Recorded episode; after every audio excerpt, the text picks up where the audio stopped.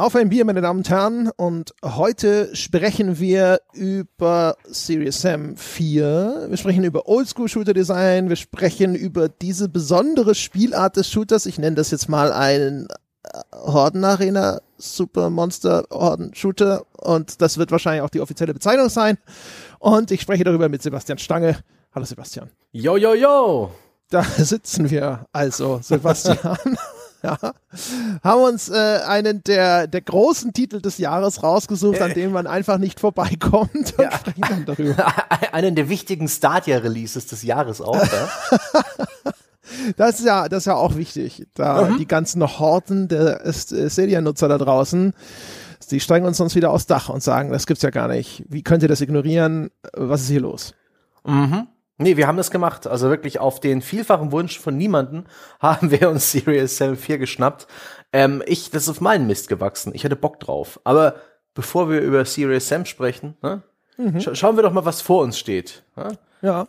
Oh, Bier. Och, wo kommt das denn her? Das ja, hat mir der, der süße, nein, Grüße, Tobias geschickt. Du hast auch das vom Tobias. Sehr gut. Das ist ja, wir haben in letzter Zeit sind wir da ziemlich synchron. Tja, wir arbeiten lang genug zusammen, da ist unser Bierkonsum langsam auch synchronisiert.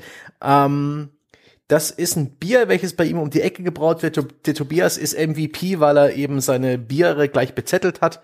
Das ist ein Fleißbacher Pinz Zwickelbier. Ich mag Zwickelbiere. Das sind diese etwas trüben. Ähm, ich weiß überhaupt, ehrlich gesagt, weiß ich nicht, was Zwickel heißt. Ich denke mir bei Zwickel immer, das wird so, das wird so ein naturtrübes Hausbräu sein. ja, ich habe auch keine Ahnung, was da jetzt zwickt oder so. Keine Ahnung. Mir fällt auch kein guter Scherz dazu gerade ein. Deswegen erzähle ich jetzt einfach, dass ich ein Meisel und Friends, mhm. ich vermute, dass es diese Brauerei, die auch dieses Meisels Weiße sonst rausbringt, war. Ich, ähm, das glaube ich nicht. Aber Meisel ist, Meisel Friends ist sehr früh in diesen Craft Beer Hype eingestiegen und die waren schon sehr früh mit echt ordentlichen IPAs und, und Red Ales und Co. am Start. Ähm, habe ich eigentlich ganz, verbinde ich ganz gute Biertrinkerlebnisse damit. Na siehst du, also ich habe gedacht, das ist jetzt hier so ein Fall von, von den Produzenten von Meisels Weiße. Kommt ein neues Bier. Ein echtes Brett an Aroma, Zitrusnoten, karamellige Malzaromen und Hopfen ohne Ende. so steht's da drauf. Ja. Dann bin ich mal gespannt auf die Sprengung von Andres Geschmacksknospen. Ich bin auch sehr gespannt. Das wird wahrscheinlich wirklich so, wie wenn in äh, Las Vegas wieder so ein Hotel weggesprengt wird. Mhm. Der Tobias hat das äh, Ganze sehr viel bodenständiger verkauft. Er hat ja wirklich, also das ist mal, man sieht die Evolution der Hörerbierzusendungen. Ja. Da wird auch optimiert. Die Leute haben angefangen, ihre Namen schon aufs Bier zu schreiben, mhm. damit ich sie nicht vergessen kann. Sehr löblich. Und der Tobias ist jetzt einen Schritt weitergegangen und hat eine kleine Bierbeschreibung jeweils noch dazu geschrieben und hat sie über das Etikett gepappt. Vielleicht auch, um quasi meinen persönlichen Blindtest zu unterstützen, damit ich es nicht alleine wegen der Gestaltung des Etiketts doof oder toll finden kann. Auf jeden Fall, er schreibt darauf über dieses Bier, gibt's bei uns für ein Euro im Kaufland. Liebe Grüße. das ist der. Ja. Da hat das mir aber schmackhaft gemacht. Mit schmalem Geldbeutel nobel trinken. also, es läuft schon über die dumme Sau. Zum Glück habe ich den, den Deckel nur so angehoben bisher. Hm. Ich bin ja so langsam, ne, mal die Expertise im äh, Podcast, was Bierkonsum und so angeht, nimmt ja auch zu. Und dann habe ich diese Bombe jetzt nochmal direkt entschärft, bevor sie mir im Gesicht explodieren konnte. Ach, das Zwickel ist ganz okay. Hat eine leicht fruchtige Note, ohne jedoch irgendwie doof ins Säuerliche abzukippen. Das ist schon insgesamt eine malzige, süffige Geschichte. Oh, da trinke ich mir jetzt ein bisschen ran, da freue ich mich drauf. Das ist genau das Richtige. Ja, eigentlich wäre für dieses hm. Spiel eine. Ja, doch äh, ein Euro, so ein bisschen billig. Ja. das passt. Okay. Bei Serious Sam ist eigentlich, weiß ich nicht, äh, so eine 5-0 Bierdose das passende Getränk, die man mit dem Schlüssel unten aufsticht und sich dann äh, oben aufmacht und einfach auf X in den Kopf presst. Ja, also es ist auf jeden Fall, es ist also wie gesagt, eine, so ein so ein bisschen billig, äh, das das passt schon ziemlich gut. Mhm. Ähm, es müsste aber oldschooliger sein und ja. Pale Ale, das ist ja nun wirklich, das ist ja modern. Ne? Also es Pale müsste Ale. eigentlich ein Pilz sein. Ja. Vielleicht irgendwas, das es auch schon seit 1800 gibt. Nee, eigentlich Pilz, ein billiges Pilz. Vielleicht die Faxedose. Möglich, ja. Das, ja. das wäre dann auch so, dass man nach der Hälfte sagt, es reicht eigentlich und da ist noch so viel. Ganz genau. Die Faxedosen, die man traditionell nach spätestens der Hälfte wegwirft. Oder wegschüttet, wenn man sogar noch ein bisschen zivilisiert ist. Genau. Ah, Serious Sam. Serious Sam 4, wohlgemerkt, meine Damen und Herren. Wir mhm. haben uns äh, was vorgenommen. Wir werden jetzt also über das Spiel sprechen. Wir haben das jetzt, ich weiß nicht, wie es dir geht, also ich habe das nicht durchgespielt, sondern das wird vielleicht so ein bisschen ein En-Detail Light mhm. werden. Äh, wer das nicht kennt, weil er unsere wunderbaren Bonusinhalte nicht konsumiert bei OnDetail, da schnappen wir uns Spiele und nehmen uns einen kleinen Teil vor, den wir dann relativ intensiv besprechen. Meistens ist das der Spieleinstieg. Und ich vermute, es wird so grob in diese Richtung gehen, aber wer, wer, weiß das schon? Wir haben eigentlich nur ausgemacht, wir finden das beide interessant. Wir haben das beide lange nicht mehr gespielt, die Reihe, und jetzt mal in den vierten Teil da reinzuschauen, da hatten wir Bock drauf. Mhm. Und ich glaube, dass es in die Richtung gehen wird, weil ich habe tatsächlich mir viele, viele Notizen gemacht dazu, was ich interessant fand an der Art und Weise, wie jetzt halt Serious Sam als First-Person-Shooter funktioniert und wie das Ding gestaltet ist. Ähm, weil es ist, ist ganz erstaunlich. Das Ding hat einen Metascore, also einen Durchschnitt auf einer dieser oh, ich habe noch gar nicht geguckt. Aggregatoren-Webseiten von 68 Punkten zum okay. Zeitpunkt der Aufnahme.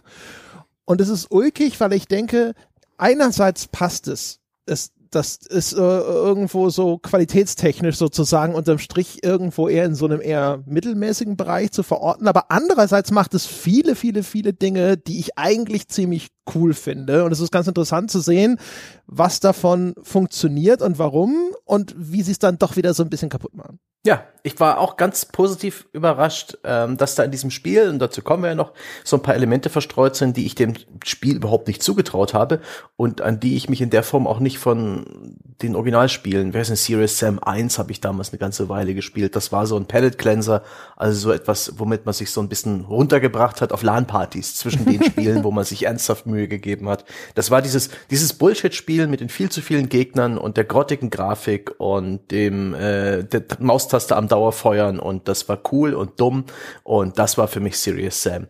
Dass es da jetzt eine Reihe gibt, die von Crow Team jetzt auch schon so viele, viele Jahre lang äh, weitergeführt wird, das war mir eigentlich egal. Die Erwartungshaltung für Serious Sam war sehr niedrig, aber es hat sich dann tatsächlich ein bisschen in mein Herz gewonlined. Ja, so ein bisschen. Also eine von den, also ich muss ja, an einer Stelle muss ich schon mal widersprechen. In meiner Erinnerung ist Serious Sam bei Erscheinen ein Spiel, das zumindest ein gewisses technisches Aha-Erlebnis mitgebracht hat. Eben nämlich durch A, die Größe dieser Areale mhm. und die Menge der Gegner. Das war schon was. Ähm, ich verstehe schon, warum du sagst, dass das das Spiel ist, das so ein bisschen technisch oder das ein bisschen scheiße aussieht. Aber ähm, ich glaube, wenn ich mich nicht sehr täusche, das war schon damals erstmal so ein, boah, krass, so viele Gegner auf einem Haufen, das ist ja geil und so eine hohe Sichtweite und dann funktioniert es auch noch relativ flott. Und eine andere Besonderheit, und das bringt auch der vierte Teil mit sich, ist, es hatte diese schöne helle Optik.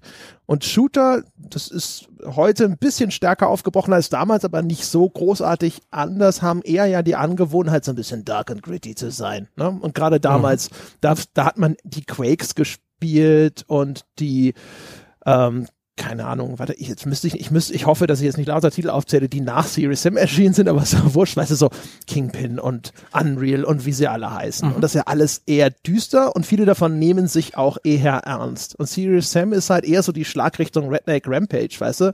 Ja. Ähm, super sonnige, große Areale, bunt, comichaft in der Gestaltung und nimmt sich auch überhaupt nicht ernst, ist eher so in die Schlagrichtung Duke Nukem. Ja. Der Hauptcharakter ist ja auch irgendwie so eine Art ähm, Duke Nukem bloß mit schwarzen statt ähm, blonden Haaren. Ansonsten wirkt er eigentlich wie so wie eine Kopie. Ja, so irgendwie schon und irgendwie auch nicht. Der Witz ist, bei Duke Nukem erkennt man ganz klar, dass das eine Parodie ist auf diese klassischen äh, Actionhelden in so wie so ein Dolph Lundgren eigentlich. Ne? Ist die ganze Gestaltung erinnert ja eigentlich auch an Dolph Lundgren mhm. in seinen frühen Rollen. Bei Serious Sam weiß ich es überhaupt nicht, was das überhaupt sein soll.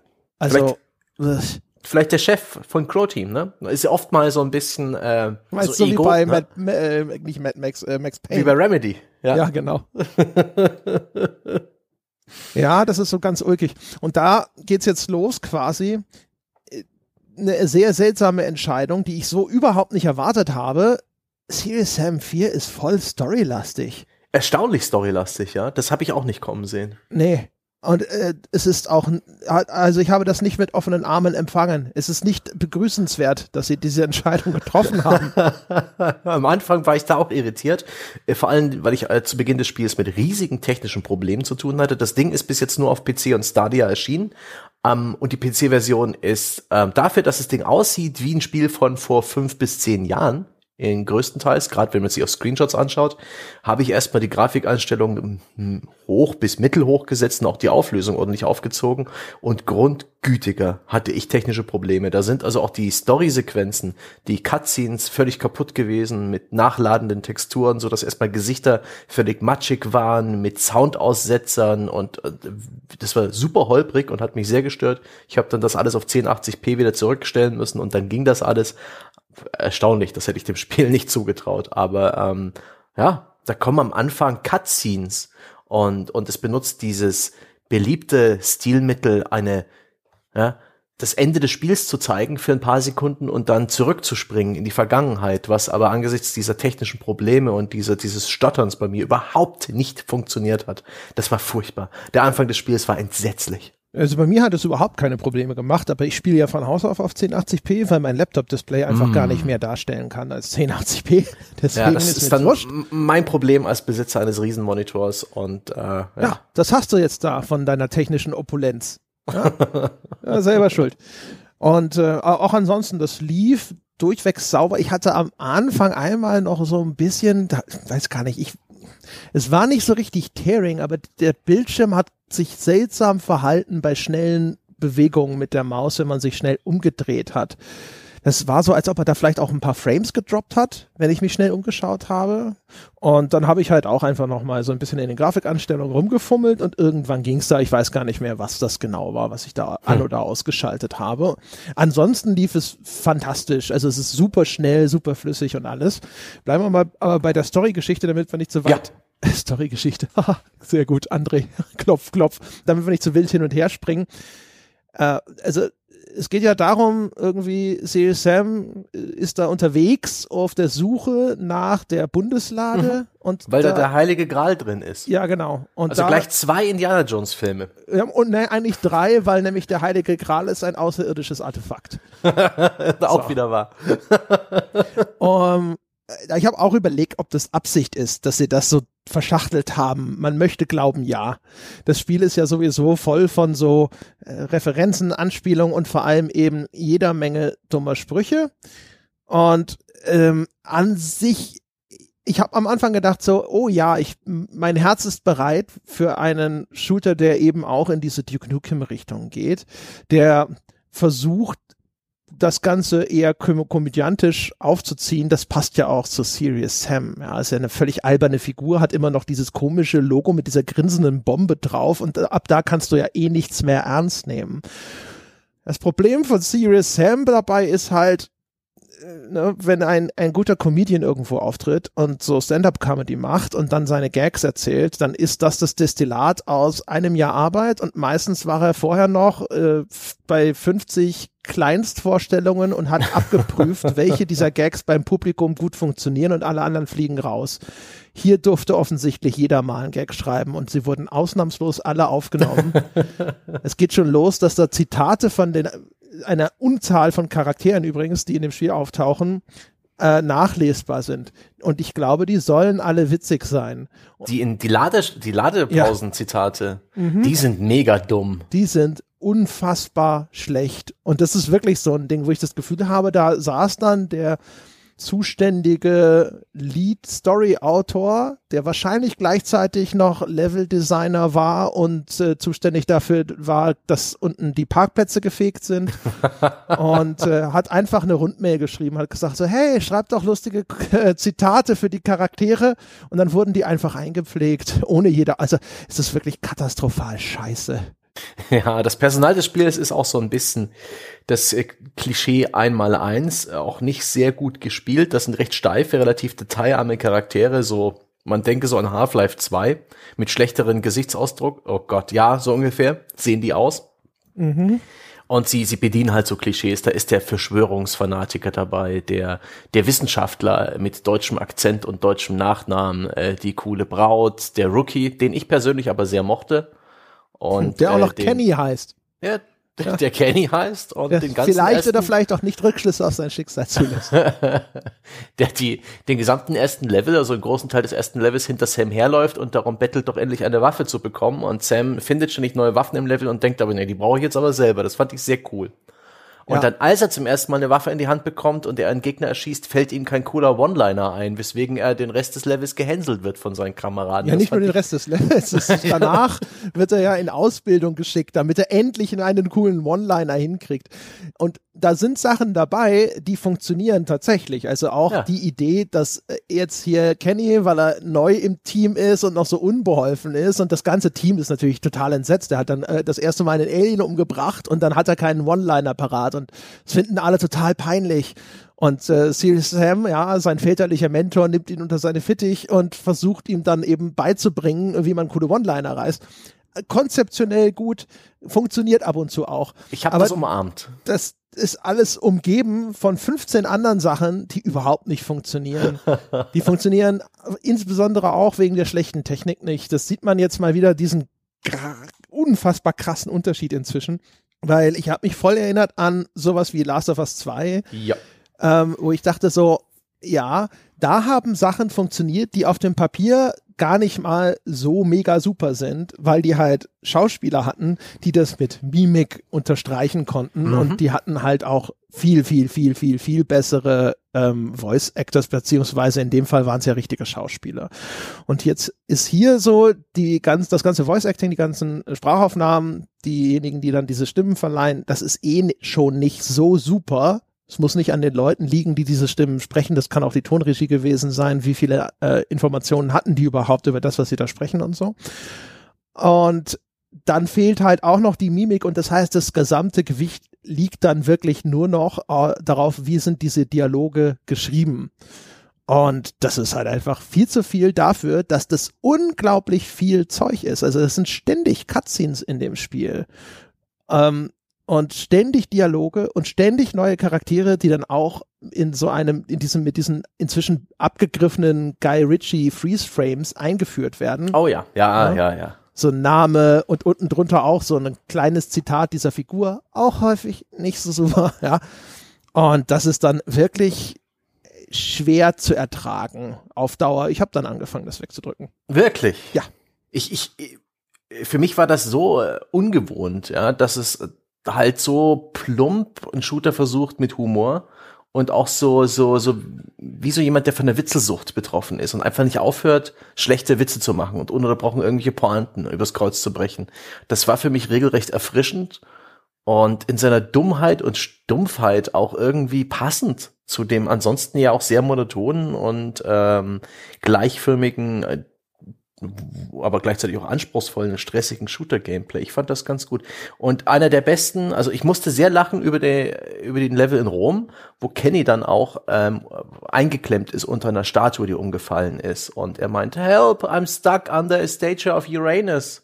Well, it doesn't look like. Ähm, ja, verstehst du? Ja, ja. Und dann so, und dann sagt Kenny, ja, so, nein, nein, bitte nicht, nicht diesen Gag. Und Sam sagt, ja, you're right. I'm better than this. Ja. Das, das ist wirklich, das, ich musste laut lachen. In dem Moment habe ich gesagt, Chapeau, liebe Spieleautoren, hin und wieder gelingt euch auch ein ganz guter und es hat mich nicht gestört. Ich finde auch, ähm, es ist ein Stück weit Trash Talk gehört für mich zu solchen Spielen fast dazu. Das hatte fast was von Backseat Gaming, dass da die ganze Zeit Leute halt auf Krampf dumme Witze machen und dann auch in dem Moment, wo der Level äh, in Lava untergeht, sagen, okay, jetzt ist die Zeit gekommen für Feuerwortwitze und alle machen Feuerwortwitze den Rest des Levels. So gut. Also wirklich. Ähm, vielleicht bin ich da etwas simpler als du, aber ich habe das sehr gemocht. Nee, also ich ich finde halt, da ist halt einfach zu viel Schotter dazwischen gewesen.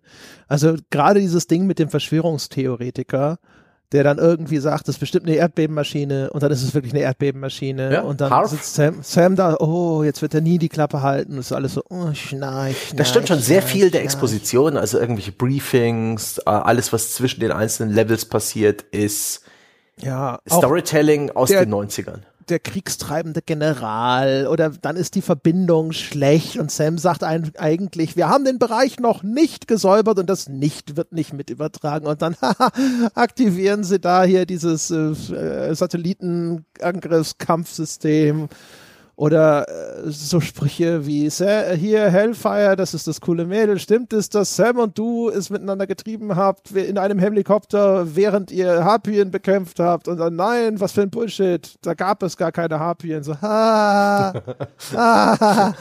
Also, und das ist halt wirklich, davon ist halt wirklich viel zu viel. Es sind schon gute Sachen dazwischen, aber es ist halt so viel Scheiße da.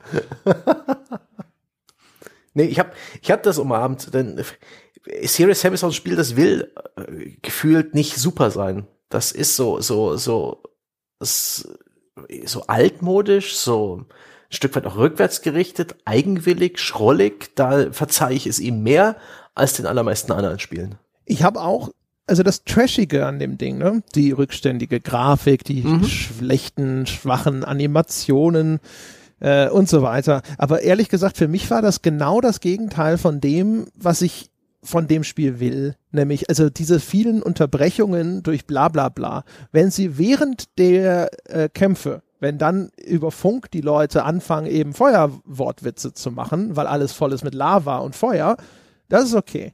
Aber ich renne mitten im Kampf äh, äh, herum, der letzte Gegner ist weggeschossen, Cutscene. Oder ich laufe durch einen Torbogen, Ablende, Cutscene. Und das sind die Momente, wo ich immer denke, äh, nein, nein, sei doch, du bist doch oldschool, jetzt sei doch oldschool. Also in, Okay. ne, lass doch einfach das Gameplay weiterlaufen und schieb jetzt nicht dieses Ding dazwischen. So ging's mir ja gar nicht. Ich war immer ganz froh, halt mal eine kurze Atempause zu haben, weil äh, es ist ja doch ein stressiges Spiel.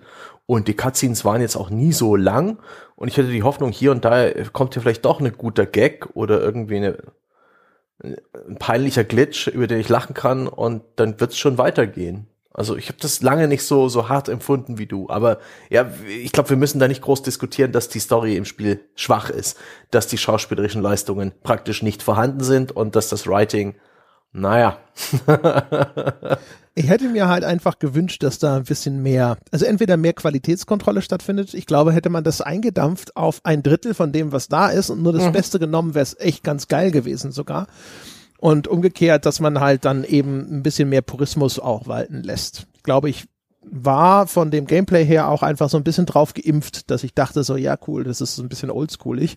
Und in genau dieser Hinsicht ist es das dann ja nicht, sondern dann hat es irgendwie versucht, moderne Shooter sind ja auch gerne so schwatzhaft und äh, versuchen dann irgendwie ständig da irgendwelche Storysequenzen dazwischen zu eiern, wo du dann so denkst, so, nee, du, wäre wär gar nicht nötig gewesen, ja, bemühen sie sich nicht, ja. Und äh, ja, naja, ist ja auch wurscht, aber ähm, es ist auf jeden Fall, es hat diesen, diesen B-C-D-Movie-Trash-Charme schon. ja. Den, und das macht es, dass, dass, dass, äh, dass mir die Zwischensequenzen dann halt teilweise auf den Kick gegangen sind, das tut dem keinen Abbruch. Nee, es ist eine wunderbare direkt auf DVD-Produktion, wenn es ein Film gewesen wäre. Ja, sowas, ja, genau. Also, naja, als Film wird es das gerade nicht wollen, aber egal. ja, und es geht ja weiter bei dann der Grafik, die genau wie damals, deswegen äh, auch der Exkurs, ne, dass Serious Sam damals zumindest ein kleines Aha-Erlebnis war von der Technik. Ich finde, das funktioniert immer noch, weil es gibt immer noch nicht viele Spiele, die mit solchen Gegnermassen hantieren und die so riesige Areale dabei äh, präsentieren und das Ganze auch noch in dieser Geschwindigkeit. Also die Fortbewegungsgeschwindigkeit der Spielfigur ist sehr hoch. Das ist für heutige Verhältnisse ja sehr ungewöhnlich. Also gerade im äh, Ego-Shooter-Bereich hat man ja über die Jahre eher die Tendenz gehabt, das Genre auszubremsen, weil es auf den Konsolen funktionieren sollte. Und das ist jetzt wieder so ein Spiel. Ich habe das zwischendrin mal mit Controller gespielt. Ich hatte die Erwartung, dass das ziemlich schlecht mit Controller funktioniert. Das war aber gar nicht der Fall. Aber ich hatte das Gefühl, das ist tatsächlich wieder eins, das eher auf so eine Maussteuerung hin designt ist oder dass es damit am besten funktioniert. Einfach weil du so schön schnell bist und zip, zip, zip. umdrehen und so. Ja, ich habe mich mit Maus und Tastatur deutlich leichter getan als mit dem Controller. Ja, ich habe auch nur, wie gesagt, ich habe mal kurz hinterher umgeschaltet und hatte nicht sofort den Eindruck, oh, das funktioniert ja gar nicht äh, oder gar nicht so gut. Aber ich glaube, das ist halt wirklich ein Maus- und Tastaturspiel. Auch das ist in der heutigen Spielelandschaft vergleichsweise ja selten. Mhm.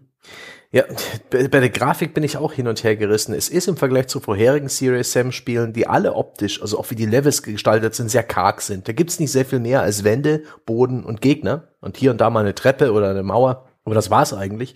Und das ist in den neuen Spielen auch nicht groß anders. Leveldesign, das ist dominiert von rechten Winkeln und detailarmen ähm, Hindernissen und Abgrenzungen es, hier und da gibt's ganz nette Effekte, so ein bisschen sowas wie Nebel, sieht ganz gut aus. Hier und da ist die Beleuchtung ganz ordentlich. In, Im Detail betrachtet sind die Texturen auch nicht blöd, aber es ist halt, das sind Arenen, die sind relativ leer und die werden mit Gegnern vollgestopft. Mhm. Also ja, ich war, ich war echt am Schwanken, was jetzt die ganze, also die Ästhetik des Spiels zum Beispiel ist auch jetzt wieder so hell und so sonnig. Und das finde ich nach wie vor cool. Also düstere Level und Straßenschluchten bei Nacht und sonst irgendwas habe ich das Gefühl, mag ich grundsätzlich einfach nicht so gerne wie Sachen, die schön ausgeleuchtet sind. Und äh, die, es wirkt immer noch für einen Ego-Shooter untypisch, dass es so hell ist, so weitläufig ist.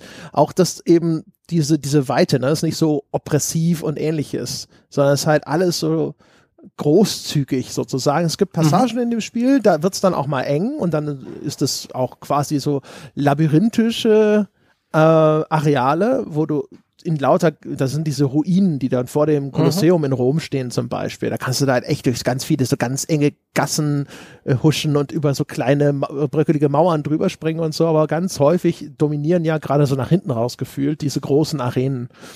Und das finde ich ziemlich cool. Aber am Anfang zum Beispiel, wenn du dann Häuserzeilen siehst, die mhm. so eckig sind, also wirklich, wie du schon gesagt hast, auf einmal so rechtwinklig sind und auch irgendwo so flach in ihren Details, in ihren Oberflächendetails, das ist dann auch erstmal frappierend, ja. Da denkst du auf einmal so, oh, oh was ist denn hier los? Ha, ha, Habe ich da das falsche Spiel gestartet? Haben wir es mit einem Titel aus dem Jahr 2000 zu tun? In vielerlei Hinsicht ist das auch ein Game Design aus den 2000ern, die, die, das ist so unnatürlich arrangiert, die Levels. Also, wenn sie Arenen sind, die mit Gegnern vollgestopft sind, dann funktionieren die ganz gut. Aber wenn das eben wie am Anfang des Spiels eben Rom sein soll, also eine Stadt, in der die Leute leben, dann ergibt das alles überhaupt keinen Sinn. Das ist so unnatürlich arrangiert, so wirklich wie aus einem Zufallsgenerator, so wahllos hingeklatscht und auch in seiner Weitläufigkeit, da gibt's viel zu viel leeren Raum, viel zu viel äh, ja, Straßen und Passagen und Plätze, in denen nichts passiert. Es ist dann auch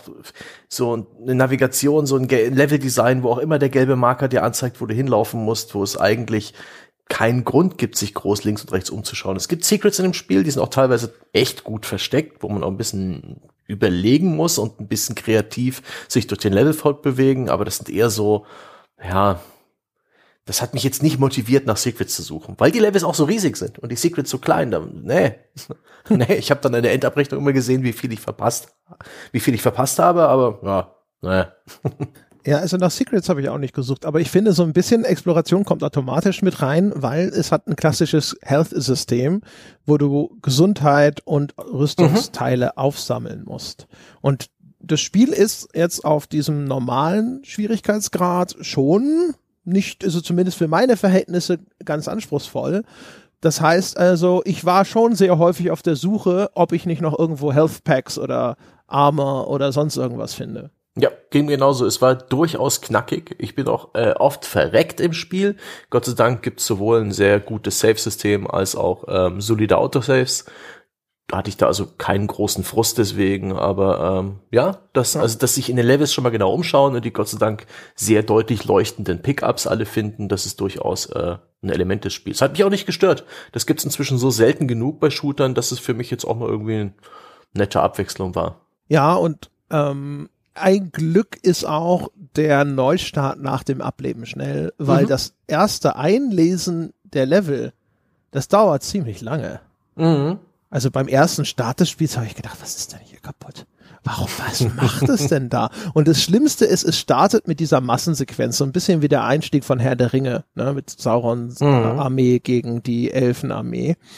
Ähm, und das ist eigentlich, das ist eine Sequenz von vielleicht einer Minute oder sowas. Maximal. Ja, also wirklich super kurz, einfach nur schon mal so ein Teaser, was das Ding hinterher dir technisch an Gegnermassen entgegenschleudern kann, wenn es denn will. Und dafür lädt es sich einen Wolf. Und ich habe gedacht, das kann nicht euer Ernst sein. Weil ich saß davor, es, es lädt, es lädt, es lädt. Ich dachte, okay, der lädt jetzt halt hier irgendwie wahrscheinlich einen riesigen Abschnitt. Weiß ja, wie großzügig bemessen diese ganzen Areale in einem Serious Sam wahrscheinlich sind. Und dann ist der Level wahrscheinlich noch lang, also dauert das deswegen so lange. Und dann spiele ich wirklich so, keine Ahnung, eine Minute und zapp, nächste Ladesequenz. Ich so, hä? Aber das ist dann danach zum Glück vorbei. Die Level, die danach kommen, die sind so alle so zwischen 20 und 50 Minuten lang. Das kann man zum Glück ganz gut ablesen, weil das Spiel hat immer so eine Soll-Spielzeit, die ist veranschlagt. Mhm. Und wenn du drunter bleibst, kriegst du halt einen Punktebonus oder wenn du drüber gehst, kriegst du Punkteabzug. Und ähm, dann ist es, dann ist es okay. Ja. Ja, und ich, ich empfand auch die Progression des Spiels als ganz ordentlich. Also man lernt ständig neue Gegner kennen, die werden auch immer mit irgendeinem speziellen Encounter, mit so einer Gegnerbegegnung etabliert, wo man äh, das erste Mal mit denen zu tun hat und später dann immer wieder neu gemischt mit den anderen Gegnertypen, die man vorher hatte. Es gibt in in einem guten Rhythmus immer wieder neue Waffen und Gadgets zu finden. Es gibt also sehr eindeutig markierte und klar kommunizierte Nebenaufgaben, die aber auch stets für dich einen spielerischen Vorteil bringen. Sei ja, sogar coole spielerische Vorteile. Du kriegst ja. da ja neue Waffen oder Schrägstrich Waffen-Upgrades oder Gadgets. Also mhm. Gadgets mhm. sind so Sachen wie eine, es gibt ja diese, dieses, ja, ich finde das Englische wieder nur ein Decoy, ne, sondern Täuschkörper. Ja, Täuschkörper trifft. Im, Im wahrsten Sinne des Wortes in dem Falle, weil es so ein Hologramm von Sirius Sam ist. Und dann schießen die Gegner halt darauf, da drauf und du hast erstmal Ruhe. Und aber auch so coole Sachen. Da kriegst du äh, so quasi so Zeitverzögerungsbomben, die machen so eine Zeitblase auf und alle Gegner, die in dieser Zeitblase sind und alle ihre Geschosse sind dann verlangsamt oder du kriegst hinterher, das gibt's in den früheren Teilen auch schon, das portable schwarze Loch, was im Grunde genommen eine Smart Bomb ist, wo so ein schwarzes Loch dann auf einmal alle Gegner in der Umgebung in sich mhm. einsaugt, was übrigens auch geil aussieht. Ja. Und äh, das fand ich ganz gut. Das hat, sorgt dann zwar für echt ordentliche Umwege in diesen riesigen Levels, die einfach für meinen Geschmack immer noch viel zu groß sind. Gerade wenn die Game Designer da eben nicht riesige Massenschlachten drin veranstalten, sondern dich eher so von Gegnernest zu Gegnernest führen, mit viel, viel Leerraum dazwischen, weil das auch nicht beeindruckend ist. Aber insgesamt schöner Rhythmus. Immer wieder neue Waffen, immer wieder neue Gegner, so dass man eigentlich dann immer äh, ganz guter Dinge ist. Man, man diesbezüglich wird's nie zu monoton, auch wenn das Gameplay des Spiels schon relativ gleichförmig ist. Also eigentlich absolut gleichförmig. Die Lösung für jedes Problem im Spiel, für nahezu jedes Problem des Spiels, lautet Circus Strafing. Also, also die, die Gegnervarianz ist am Anfang hervorragend und nach hinten raus, finde ich, lässt das dann auch nach. Weil hm. dann fangen sie halt an und sagen, jetzt schmeiße ich dir die gleichen Gegner, die du schon kennst, einfach nur noch mal noch mehr von den Starken auf einmal in so eine Arena rein. Hm. Und das wird dann auch vor allem wirklich zusammengemüllt. Also da ist nicht erkennbar, hier hat ein Designer gesessen und hat gesagt, dieser Gegner-Encounter ist interessant, weil ich genau diese Kombination aus Gegnern mit dieser Spielumgebung ähm, gewählt habe und diese Platzierung für die Gegner gewählt habe. Das Spiel ist in der Hinsicht für meinen Gefühl extrem frontloaded. Also die ersten, ich sag mal, vielleicht fünf Kapitel, sechs Kapitel, ähm, da funktioniert es hervorragend. Also ich finde, das, es war ein, über die ersten paar Spielstunden hinweg war das hervorragend. Ich war eigentlich erst sehr, sehr angetan und dann hatte ich das Gefühl, okay, jetzt, das war's anscheinend. Jetzt jetzt tuckert es so langsam aus. Also außer bei was neue Waffensysteme angeht, aber dann wurde es langsam uniform und dann nahm es auch viel mehr zu, dass sie ganz klassisch dieses System, hier ist ein, einfach nur eine große leere Fläche, die wir mhm. zu scheißen mit Gegnern angewandt haben. Was echt ärgerlich ist, weil am Anfang haben sie einen schönen Rhythmus, aus, hier ist es ein bisschen beengt oder hier ist ein Areal, aber das hat Hindernisse, das hat enge Passagen, in die du Gegner reinlocken kannst, wo du aber auch selber feststecken kannst, wie in so einer Sackgasse. Ähm, da sind Hindernisse, die kannst du geschickt ausnutzen und so weiter. Das war am Anfang alles größtenteils echt cool und auch abwechslungsreich und das nahm dann immer mehr ab keine Ahnung, ich habe dann mal natürlich noch mal auf YouTube so ein bisschen geschaut und hatte das Gefühl, das wird in den Bereichen, die ich dann nicht mehr gespielt habe, sogar noch schlimmer. Hm. Weil ich habe dann durch so, so Let's Plays quasi durchgeskippt und habe am Ende fast nur noch so riesige offene Arenen gesehen, was echt ein Ticken schade ist. Weil, und dann kommen wir jetzt mal zu dem Teil, ähm, im, zu den Details dieses Gameplays. An sich macht es Sachen, die ich super geil finde. Es fängt halt an bei dem, dass diese Spielgeschwindigkeit schon so hoch ist, dass man, ne, dass das so ein klassisches Maus-Keyboard-Gameplay ist. Mhm. Und ähm, es geht weiter dabei, wie das diese ganze Shooter-Mechanik über Gegner und ähnliches variiert. Ähm, das finde ich macht es nämlich echt hervorragend. Also was gibt es für Gegnertypen und was die dann für Strategien von dir verlangen? Weil mhm. ja, das Circle Strafing spielt eine große Rolle, auch weil es ein richtig schön klassisches Circle Strafing ist, denn das Strafing in modernen Spielen wird ja gerne verlangsamt. Ne? Dass die Seitwärts- und auch die Rückwärtsbewegung ist häufig sehr langsam. In Serious Sam ist das alles schnell. Und dadurch funktioniert das jetzt auch einfach wieder wie in klassischen Shootern, wie in einem Quake oder sowas, dass du halt mhm. halt richtig geil um die Gegner rumstrafen kannst. Und vielleicht, keine Ahnung, damit ich nicht ewig monologisiere, kann man eigentlich sogar an der Stelle einfach ansetzen. Das fand ich extrem angenehm. Ich weiß gar nicht, also ich, ich vermute, dass es an den Konsolen liegt, an der, äh, aber ich jetzt mal einfach nur als Ausdruck meiner prä persönlichen Präferenz, ich verstehe gar nicht, warum wir vom Circus Strafing so weit weggekommen sind. Ich fand es extrem cool. Das Circus Strafing konkret jetzt, weiß gar nicht. Ähm, auf jeden Fall die eine schnelle, superflüssige Bewegung durch einen äh, durch einen Level auch in alle Richtungen ist geil. Hat sich richtig gut angefühlt. Äh, in dem Spiel gibt's ja auch noch so ein Rage Serum oder sowas, halt so ein Booster. Ich glaube früher hieß das Serious Time oder so.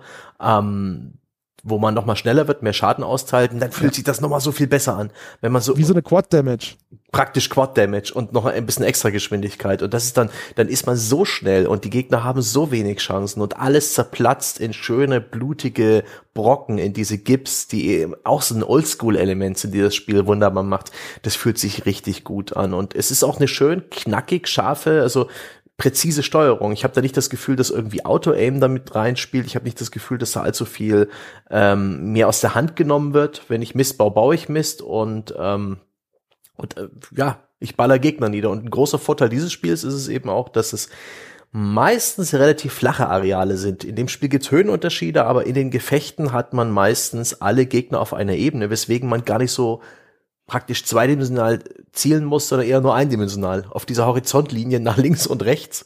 Ab und zu gibt's schon noch fliegende Gegner oder Gegner, die speziell auf Erhöhung stehen und dich mit irgendwie Fernwaffen angreifen. Aber diese, die große Masse, die sich dir entgegenwälzt, aus gerade Gegnern, die halt Nahkampfangriffe machen wollen oder die sich selbst in die Luft sprengen, das kommt alles auf dich zugewalzt und es fühlt sich einfach gut an, die niederzumähen und denen ein bisschen ja. auszuweichen und ähm, die Standard Bewegung des Spielers in Serious Sam immer schon, auch in diesem Spiel ist aber so nach links und rechts ausweichend beständig rückwärts. Das ist auch in dem Spiel nicht groß anders. Ja, also du machst, oh Gott, du hast so viele Dinge wieder angeschnitten. Du kannst, konzentrieren Sie sich doch auf einzelne Punkte.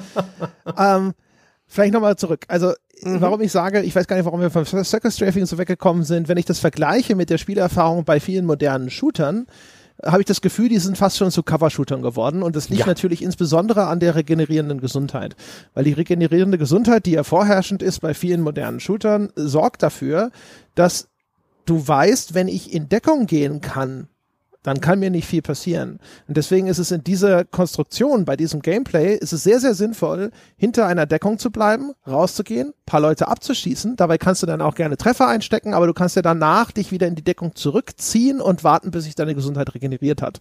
Und wenn das Game Design dann nicht schlau genug ist, Gegner Typen drin zu haben, die vielleicht irgendwie vorrücken und dich irgendwie aus deiner Deckung rausdrängen, was nicht selbstverständlich drin enthalten ist, dann äh, ist es relativ uniform. Und jetzt ist so ein Gameplay, bei dem du sehr viel auf sowas wie Circus Strafing zurückgreifst, sicherlich auch uniform, aber es ist erstens anspruchsvoller und zweitens ist es viel dynamischer und macht mir viel mehr Spaß. Viel mehr Spaß, um diese Gegner rumzusausen und dann zu versuchen, sie dabei halt vernünftig irgendwo im Visier zu behalten. Ähm, und das andere Ding, was du gesagt hast, fand ich auch interessant. Ähm, es ist ja es ist eine gewisse Klarheit in diesem Design, die ich halt sowieso ja schätze. Ne? Ich habe ja schon mal gesagt, ich mag das, wenn ein Spiel eher minimalistisch unterwegs mhm. ist und sagt, hier, das sind deine Tools und jetzt kriegst du Herausforderungen und die Varianz entsteht durch die unterschiedlichen Herausforderungen und nicht, indem ich immer neue Systeme draufpacke. Und ich habe das Gefühl, ich habe das jetzt nicht nachgeprüft, aber ich glaube, dass bei Serious Sam zum Beispiel Zeug wie eine Waffenstreuung und aber auch einen äh, Damage Drop-Off gar nicht existieren. Das heißt also, wenn ich auch, äh, irgendwo am Horizont einen kleinen Pixel-Gegner anschieße, dann macht meine Waffe den gleichen Schaden, als ob der fast direkt vor mir steht. Und natürlich ist also so eine Schrotflinte, die streut natürlich und dann trifft den vielleicht nur eins von zwölf Projektilen und das macht weniger Schaden. Aber mit dieser Standardpistole zum Beispiel, dieses Des Desert Eagle ähnliche mhm. Ding, das du ab Start schon hast, kannst du auf große Distanzen schon anfangen, Gegner abzuräumen. Und das schafft halt eine Verlässlichkeit. Du weißt ja. halt ungefähr, ich mache immer den gleichen Schaden. Die streut nicht zufällig, wie das ja gerne mal gemacht wird. Ne? Und es gibt auch kein Ballistiksystem, das die Kugeln irgendwie äh, eine gewisse Zeit brauchen, um beim Gegner anzukommen oder die vielleicht sogar noch absacken über die Flugzeit. Das ist alles klassischer Hitscan. Also in, in Anführungszeichen, bis auf die Raketen und solche Projektile verschießt du praktisch Laser. Ja, genau. Und vor allem aber auch ganz wichtig, das gilt nur für dich. Und das ist nämlich der andere mhm. große positive Faktor. Umgekehrt, es gibt, glaube ich, bis auf diese Mini Guns, wobei da bin ich mir nicht mal sicher, aber es gibt so gut wie keine oder vielleicht sogar gar keine Hitscan-Gegner. Mhm. Das heißt, die schießen wiederum alle Projektile, denen du ausweichen kannst und ausweichen musst. Ne? Es gibt auch die typischen alten äh, Gegnertypen aus dem ersten Serious Sam immer noch, habe ich äh, mit einer gewissen nostalgischen Genugtuung festgestellt, wie diese komischen Kuhskelette, die witzigerweise so Kettenbolas aus Eisen ja. auf dich werfen, warum auch immer sie das tun. Äh, ja. gibt, es gibt diese Viecher, die so aussehen wie dieser Mancubus aus Doom, die mit diesen äh, zwei Raketenwerferarmen auf dich schießen. Mhm. Es gibt nach wie vor diese kopflosen Kamikaze Selbstmordattentäter, die sich in die Luft sprengen, wenn sie dich erreichen und so ein unerträgliches Schreigeräusch machen, immer so ah, ne? Kleiner Exkurs, dass das eigentlich eines der besten Gegnerdesigns der Spielegeschichte ist. Äh, A, ja. Es, es, ist ikonisch, ja, das sind Leute ohne Kopf, ja, denen äh, links und rechts an die Hand eine Bombe ge ja. gesteckt wurde. Und die, wurde, und die trotzdem schreien. Die trotzdem schreien und die äh, nichts anderes tun, als auf dich zulaufen, um sich dann in die Luft zu sprengen. Man, äh, man muss die einfach abschießen und das und sie so ein bisschen fernhalten von sich. Und dieses ununterbrochene Schreien, was auch schon aus sehr großer Distanz hörbar ist, ist funktioniert so gut, weil es dich nervös macht weil du weißt, fuck, da ist einer, wo ist der? Man kann durch Stereo durchaus ein bisschen die Richtung rausfinden. Super präzise fand ich die akustische Ortung nicht von denen und deswegen haben die jedes Mal bei mir so einen Stress ausgelöst. Fuck, fuck, fuck, fuck, fuck, weil es gibt noch viele andere Gegnertypen, die ähnlich drauf sind, die auf dich zurennen, um dir Schaden zu machen, die den Nahkampf suchen. Irgendwelche komischen Fleischberge, die an, an Stiere erinnern. Ähm, ich glaube, ein neuer Gegnertyp, den ich aus der ersten Series Sam nicht kenne, der dich einfach nur hauen will. Aber diese Selbstmord-Typen, ähm, die fand ich und damals schon und heute noch einfach nur super stressig und super widerlich und ich war erst dann wieder so ein bisschen runter runtergekommen stressmäßig, wenn ich dieses Schreien nicht mehr gehört habe. Also sehr sehr geil, zumal bei jedem Shooter, wo es mit großen Gegnerhorden zugeht, ein Gegner, der explodiert, wenn man ihn tötet, Gold wert ist. Ja? Im Idealfall reißt er nämlich noch andere Gegner in den Tod und das ist gut. Das fühlt sich gut an. Das will ich, das, das will ich genauso haben. Nice. ja, also die sind wirklich hervorragend. Also so mhm. nervig dieses Geräusch ist, aber genau deswegen funktioniert es. Also ich, es geht mir ganz genauso wie dir. Die, die setzen dich unter Stress, weil erstens du weißt, das ist ein Gegnertypus, den musst du abschießen, bevor er zu nah rankommt, sonst macht er Schaden. Ähm, du kannst die Nähe auch an der Lautstärke des Geschreis orten. Mhm. Du hörst, okay, der ist noch weit weg, da muss ich mich jetzt nicht sofort drum kümmern. Es sorgt dafür, dass du dich panisch umschaust und guckst, mhm. wo die gerade sind. Und bei denen spielt zum Beispiel eine andere Mechanik im Spiel eine Rolle, die ich auch klasse finde. Und das ist nämlich das Staggern der Gegner. Mhm. Wenn du die anschießt, Gegner, dann geraten die ins Straucheln und dann verlangsamst du die. Und das ist in dem Spiel, wo es ja hauptsächlich um das Kontrollieren von riesigen Horden geht, ist es halt natürlich extrem wichtig. Es gibt für, äh, Gegner wie diese Stiere, die kannst du nur töten. Die laufen wie ein unaufhaltsamer Zug sozusagen auf Mhm. dich zu und du kannst nur aus dem Weg springen oder du kannst sie halt abschießen, bevor sie dich erreichen. Auch diese Knochenskelette, Mhm. die halten weniger aus. Bei denen kannst du dann halt einfach warten, wenn die nah genug ran sind, dass du ihnen mit dieser doppelläufigen Schrotflinte komplett einen reingibst, dann zerplatzen die einfach und dann ist es gut. Ähm, bei den großen Stieren funktioniert es auch, aber da musst du schon auch präzise treffen. Ja. Ähm, genau, und bei den anderen Gegnern geht aber das mit dem Staggern. Und das ist zum Beispiel, das ist eine von diesen Feinheiten in dem Design von Serious Sam, die ich enorm clever finde, weil diese Selbstmordbomber, die, wenn du eine starke Waffe nimmst, sowas wie eine Schrotflinte, explodieren die sofort, weil sie zu viel Schaden nehmen. Die halten Mhm. nicht viel aus. Und dann explodieren sie und wenn sie nah an dir dran sind, nimmst du Schaden. Und du musst dann in diesem Moment, das ist eine von den Sachen, die Serious Sam auch gut macht, du musst die richtige Waffenwahl und die richtige Taktik einsetzen, um genau mit diesem Gegner jetzt umzugehen. Wenn du dann nämlich schnell wechselst auf deine normale Pistole zum Beispiel, und der ist schon zu nah dran, um ihn direkt einfach in die Luft zu sprengen, weil dann würdest du Schaden nehmen. Dann schießt du ihn mit dieser Waffe an, dann gerät der ins Straucheln und dann kannst du diese Distanz zwischen dich und den Gegner bringen, die notwendig ist, um ihn gefahrlos für dich in die Luft zu sprengen. Und das finde ich zum Beispiel designtechnisch echt, echt geil. Also das ist super. Da, da spielt mit rein, du musst verstehen, wie das Ding funktioniert. Du musst dann in so einer Stresssituation schnell quasi die richtige Waffe auswählen. Du musst sie, und du musst halt verstehen, dass du sie benutzt, nur um den Gegner jetzt mal ganz kurz zu verlangsamen, weil wenn du einfach nur rückwärts läufst, sind die schneller als du. Du kannst dadurch keine große Distanz zwischen dich und die bringen. Selbst im vollen Sprint ist es schwierig sozusagen anständige Distanz aufzubauen zu diesem Gegnertypus. Und sowas ist schon geil. Und auch der Sprint, wie der im Spiel funktioniert, wenn du richtig sprintest, da gibt es zwar, es gibt einen Skilltree jetzt in diesem Spiel und da kannst du dann hinter was freischalten, dass du auch im vollen Sprint schießen kannst, aber von Haus aus kannst du das genau nicht.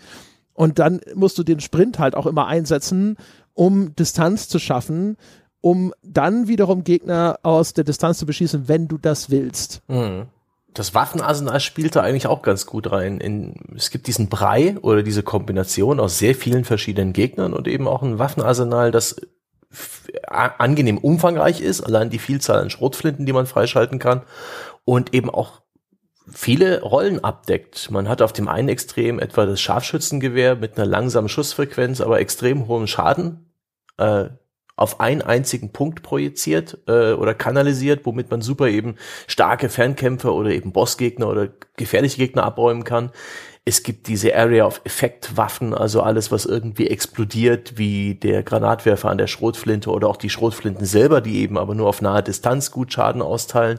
Und das ist insgesamt ein sehr nettes, sehr brauchbares Waffenarsenal, wo man wirklich für jede, für, für, jeden, für jeden Gegnertypen eigentlich auch mal schnell die Waffe wechseln kann, um das optimal zu regeln. Falls man überhaupt für alles Munition hat. Ja, also das Waffenarsenal ist aus dem Grund super, weil es das Spielprinzip erweitert. Also man muss ja auch Mhm. überlegen, das Spielprinzip von Serious Sam, hier ist ein großer Raum, eine große Arena.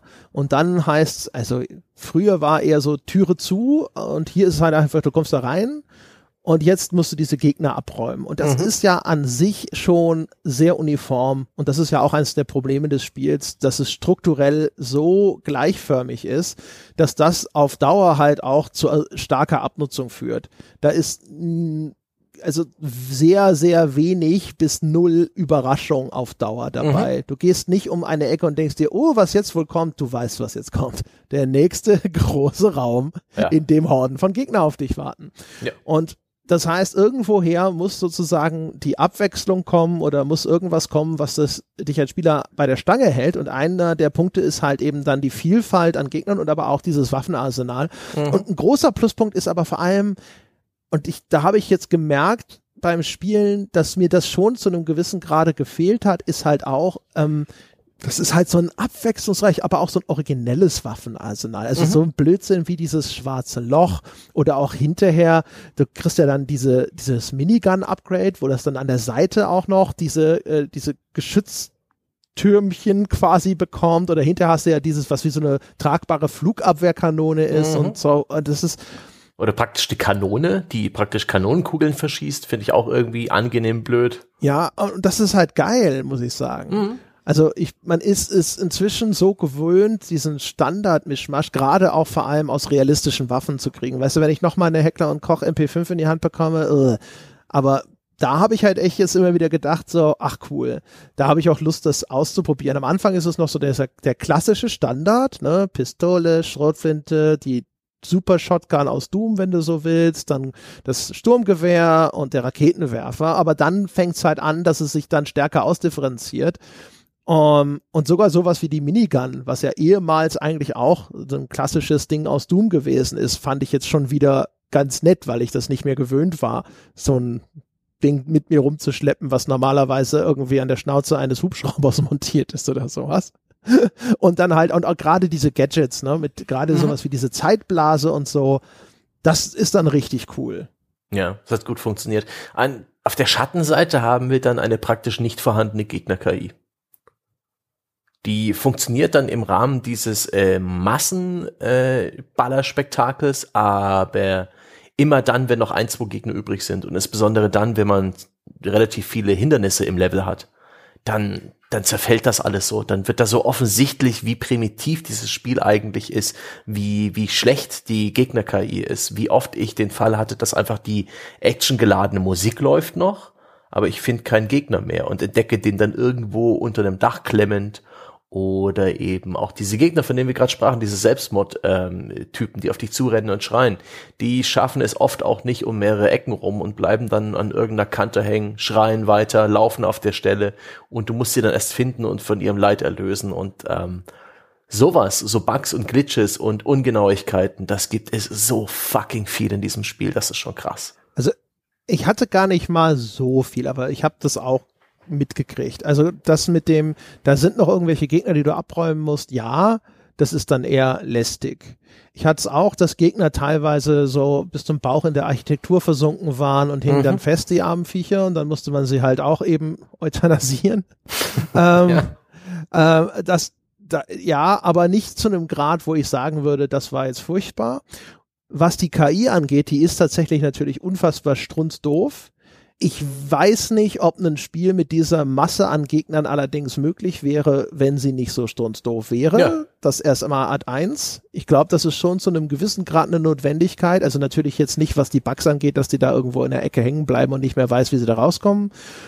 Und zum Zweiten auch für dich als Spieler, was die, die Spielstrategie angeht. Du weißt nach relativ kurzer Zeit von jedem Gegner exakt, wie der mhm. sich verhalten wird. Also du weißt, wenn da diese Bullen, egal ob skelettiert oder nicht, auftauchen, die nehmen Maß wo du bist und dann rennen die auf dich zu und dann musst du auch wie der Torero da stehen und im letzten Moment ausweichen und dann rennen die an dir vorbei, bis sie irgendwann wieder zum Stehen kommen oder an eine Wand prallen.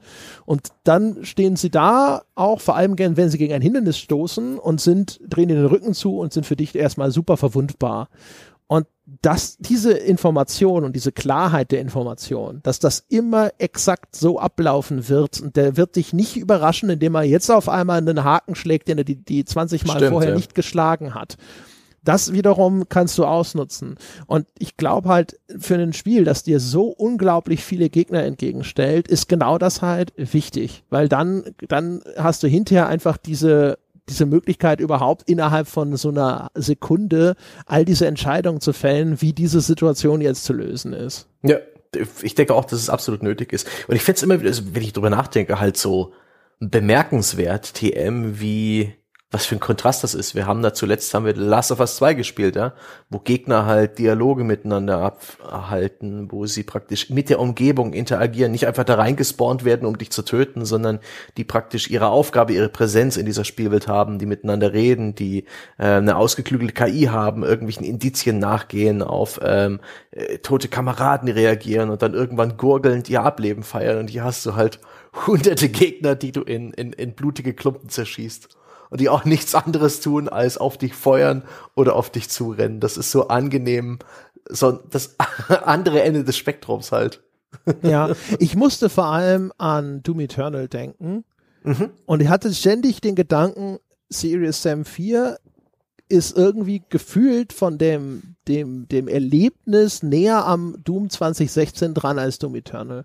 Weil bei Doom Eternal hatten sie ja zig neue Systeme dazu gepackt. Ne? Mhm. Hier, guck mal, äh, mit dem Flammenwerfer kriegst du Armor und mit der Kettensäge kriegst du Leben oder umgekehrt, was auch immer es gewesen ist. Und hier kannst du dich schwingen und hier kannst du springen. Und schau mal, wie wahnsinnig komplex äh, verzweigt jetzt diese einzelne Arena ist, die wir mit Gegnern fluten und so. Und dann ich habe so, also wie gesagt, also dieses, dieses simplistische, ne, diese mhm. Klarheit der Anforderungen oder auch die Klarheit der Konsequenzen von Aktionen, sowas wie, wenn ich mit dieser Waffe auf diesen Gegner schieße, auf diese Distanz und ich, ich mache beim Zielen keinen Unfug, ist der weg. Das weiß ich, das ist so, mhm. Punkt. Ähm, das sorgt, finde ich, halt auch genau für das gewünschte Gefühl von, wenn ich sterbe, weiß ich meistens, woran es lag und ich bin schuld. Es gibt Ausnahmen, wenn du in der Geometrie des Levels irgendwo mal hängen bleibst. Also du ja. manchmal da oder auch wenn du aus dem toten Winkel angegriffen wirst. Gerade wenn diese Bullen auf einmal in die Arena reinspawnen überall, dann ja. kommt es vor, dass dich auf einmal einer von hinten anrammt und der wirft dich dann ein paar Meter durch den Level und dann bist du auf einmal vielleicht in irgendeiner dummen Gegnergruppe oder sonst in irgendeiner so stark benachteiligten Position, dass du echt viel Schaden nimmst und du denkst dir so, boah, das war nicht fair. Das kommt schon vor, weil auch ich das Gefühl habe leider, dass Placement, also da, wo die Gegner spawnen und auch die Zusammenstellung der Gegner, das wird nach hinten raus immer willkürlicher. Da geht's nur noch drum so, und jetzt, jetzt scheißen wir noch mal richtig Massen an Gegnern in diesem Level.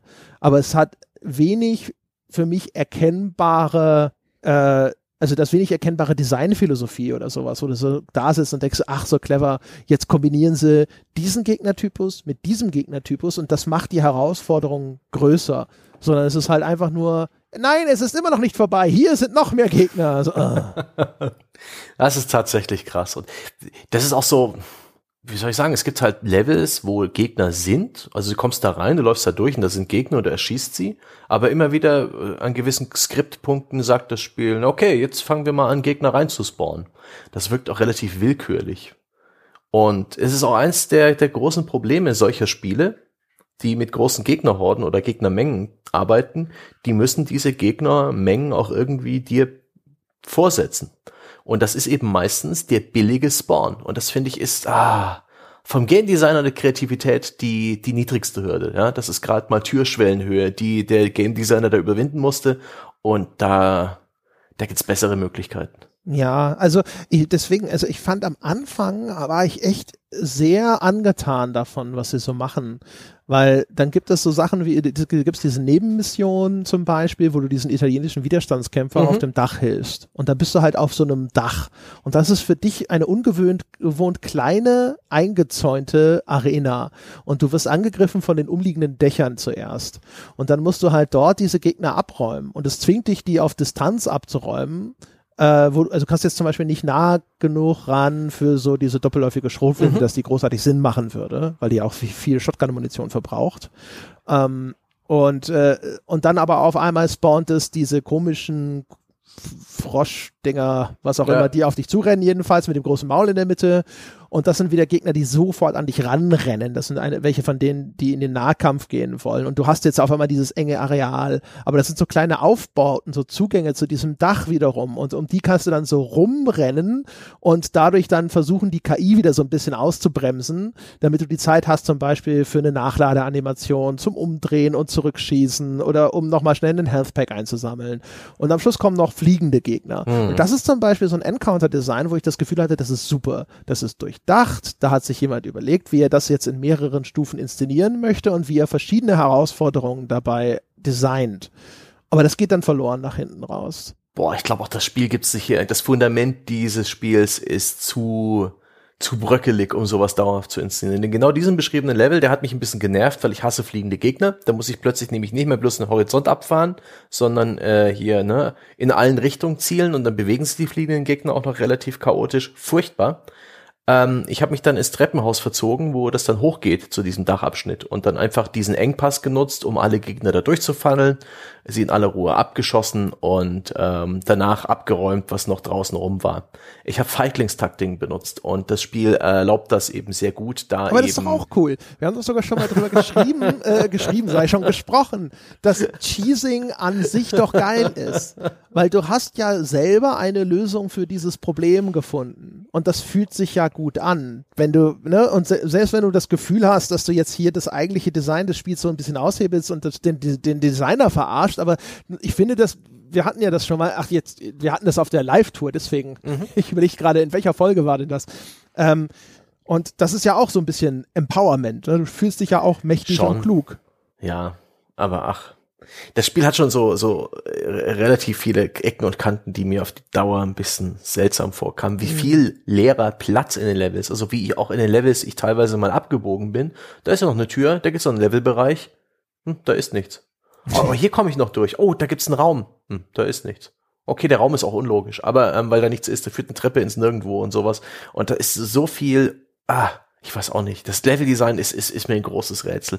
Weil ähm, schön und gut, dass sie eben auch große offene Arenen brauchen und die haben sie auch, aber dass sie dazwischen halt nicht wie sonst in Spielen üblich den engen Schlauch setzen, sondern dieses große zerfaserte Gedärm an, an Leveln, in denen nicht wirklich viel drin steckt das ist irgendwie komisch und das wirkt unorganisch und, und, und, und zufallsgeneriert und nicht wie etwas, wo Menschen Hand angelegt haben, aber ja.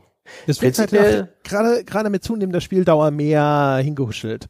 Hm. Also das wirkt wie ein Spiel, das hätte wirklich richtig gut sein können und es ist es nicht geworden, weil der, die Zeit oder der Wille fehlten. Hm. Das ist so mein Eindruck gewesen, weil, wie gesagt, ich finde, in den Momenten, wo es gut funktioniert, dann funktioniert es echt gut.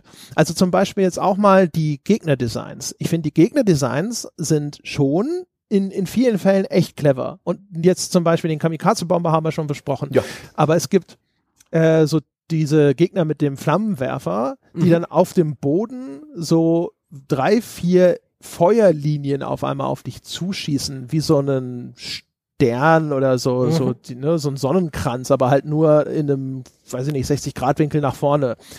Und ähm, das ist zum Beispiel irgendwie ein ganz cooler Angriffspattern. Also erstens ist es auf dem Boden. Du kannst da also sogar drüber springen, was ich mhm. eigentlich ganz cool finde, dass die Sprungfunktion in einem Shooter mal für sowas so dynamisch in einem Gefecht nutzbar wird. Oder du positionierst dich genauso, dass die links und rechts an dir vorbeigehen. Aber du, wenn du das auf dich zukommen siehst, dann weißt du, da ist jetzt auf einmal dieser Flammen, diese Flammenlinie und der Korridor dazwischen ist safe. Und das heißt, da wird deine Bewegung auf einmal eingefroren, damit du eben nicht da reinrennst. Und das musst du dann halt, du bist ja ständig in Bewegung in dem Spiel. Du musst das dann quasi mittendrin, musst du einschätzen, okay, unterbreche ich diese Bewegung, warte ich, bis das an mir vorbei ist, schaffe ich das noch, springe ich da drüber im richtigen Moment. Und das sind coole Entscheidungen, die dieser eigene Gegnertypus bei dir auslöst. Du hast diese Gegner, die auf dich zurennen, wo du so am besten im letzten Moment ausweichst und denen kurz vorher nochmal direkt einen Schuss aus der Schrotflinte mitgibst. Mhm. Du hast diese Gegnertypen, die extra auf große Distanz bleiben, wo du später dann zum Beispiel sowas wie die Sniper Rifle dann für hast. Mhm. Ähm, du hast ähm, Gegnertypen, die schießen sehr langsame, dafür aber sehr wirkmächtige Projektile. Äh, du hast die Gegner, die halt, äh, du hast, ich glaube, weiß gar nicht, ob das bei anderen auch so ist, aber du hast diesen einen Standard-Zombie-Gegner-Typus, bei dem Headshots besonders wirkungsvoll sind, wo du halt also so eine ganz bestimmte äh, äh da war ich auch überrascht, dass die allermeisten Gegner Trefferzonen haben und es eben auch eine Stelle gibt, wo man besonders viel Schaden macht. Das ist ja, das gab's doch nicht früher, oder? Hatten, aber hatten die mal, ich war mir immer unsicher zum Beispiel, äh, haben sie wirklich alle. Also bei den, Gro es gibt zum Beispiel auch, was ich auch cool finde, du hast ja schon gesagt, bei den, äh, äh diesen Bomberdingern, du kannst ja andere Gegner mit denen in die Luft sprengen. Und ähm, Gegner, äh, die explodieren, machen immer anderen Gegnern Schaden. Und da gibt es mhm. diese großen, mutierten, grünen Monster, die dann mhm. die ganze Zeit so grüne Säure auf dich kotzen. Ähm, ich bin mir nicht sicher, ich, ich hatte den Eindruck ab und zu, dass sogar, wenn das Projektil von denen einschlägt, dass das andere Gegner zumindest auch straucheln lässt, vielleicht nehmen die sogar Schaden. Aber wenn die explodieren, dann explodieren die in einem gehörigen Radius mhm. und nehmen alles mit, was um sie rum ist. Und das kannst du wiederum taktisch einsetzen. Du guckst, wo ist der gerade und wo sind die anderen Gegner und vielleicht renne ich erstmal noch an dem vorbei und ziehe die anderen Gegner in seine Nähe, damit, wenn der explodiert, hinter mir alles abgeräumt wird, was mir auf den Fersen ist. Ähm, äh, und das zum Beispiel, also diese ganzen Erwägungen und wie du die Gegner zum Beispiel dann eben auch für dich selber einsetzen kannst oder mhm. äh, wie du die, die Architektur des Levels benutzen kannst, weil du weißt, wenn ich jetzt hier zum Beispiel durch dieses enge Ding husche und dann schnell über die Mauer springe, die können nicht gut über Mauern springen, dann gewinne ich wieder ein bisschen Zeit oder dann hängen die da fest und dann kann ich sie da abräumen. Das fand ich all das, das ist super. Also das ist ja eine, eine Komplexität im Level, äh, im Gegnerdesign, die du sowieso schon wenig hast und auch noch diese Interaktivität sozusagen. Ich kann mit diesem Gegner andere Gegner vernichten, wenn ich ihn im richtigen Moment töte. Ja. Das ist schon geil. Absolut. Deswegen ist auch der explodierende Gegner, der, der, der Selbstmordgegner einer der, der, der Evergreens des Gegnerdesigns. Die, die sind in allen Spielen willkommen. Denk mal an Destiny, wo die so leuchten so grün leuchten und dann einfach mitwatscheln mit den anderen Gegnern. Und Destiny ist ja auch ein Spiel, das sehr viel mit so Gegnermassen arbeitet teilweise und so Gegnerwellen und sowas. Und da, mhm. das macht immer Spaß, diese Leute rauszupicken, die, die explodierenden Gegner und eben auch in so einer Gegnermasse was anzurichten. Ich empfinde auch gerade Hordenshooter aller Art oder Gegnerhorden, ob das jetzt Dynasty Warriors ist, Earth Defense Force, Destiny, Left 4 Dead. Es gibt so viele Spiele dieser Art. Ähm, das hat eine gewisse Ästhetik dass du allein oder du mit einem Koop-Spieler oder zwei, drei gegen so eine unfassbar große Menge an Gegnern, wo dann der einzelne Gegner gar nicht mehr so wichtig ist, sondern es geht darum, diese Masse zu dezimieren. Und du hast auch die Werkzeuge dafür. Und du hast dieses Erleben, dieses ähm, ne, e-, e-, Effekt, Area of Effect Waffen, also äh, alle möglichen Geschosse, die explodieren und die so einen richtigen Schadensradius haben und Spiele dieser Art geben dir halt das befriedigende Gefühl, halt mal 20 Leute niederzumähen mit einer Rakete. Das ist, das ist geil. Das liebe mhm. ich. Große Lücken in Gegnergruppen zu reißen. Ja? Vielleicht kleine Kettenreaktionen auszulösen. Mua. Ja. Also vor allem, also genau, also wenn dann, auch wenn eins von diesen grünen Viechern in so einer richtigen Gruppe explodiert, mhm. ne, und dann fliegt ja auch alles durcheinander. Also die haben auch schöne Splatter-Effekte. Ja. Da ist eine schöne Physik hinter den einzelnen Gliedmaßen, die da rumfliegen, wenn du so einen Kamikaze-Bomber im richtigen Moment, während er auf dich zurennt, abschießt und dann fliegt diese, diese Regen aus Körperteilen über dich drüber. Das macht schon was her. Die, diese Horde-Shooter, ähm, diese klassischen, wo du Wellen zurückschlägst, die mhm. haben halt aber immer diese, Dramaturgie von Casters letztes Gefecht. Also, weißt du, das ist halt so dieses Einigeln und das Zurückschlagen von Wellen, aber du weißt, das ist ein verlorener Posten, auf den du bist irgendwann, mhm. ne, so auch sowas wie Killing Floor oder sowas. Irgendwann kippst du halt um.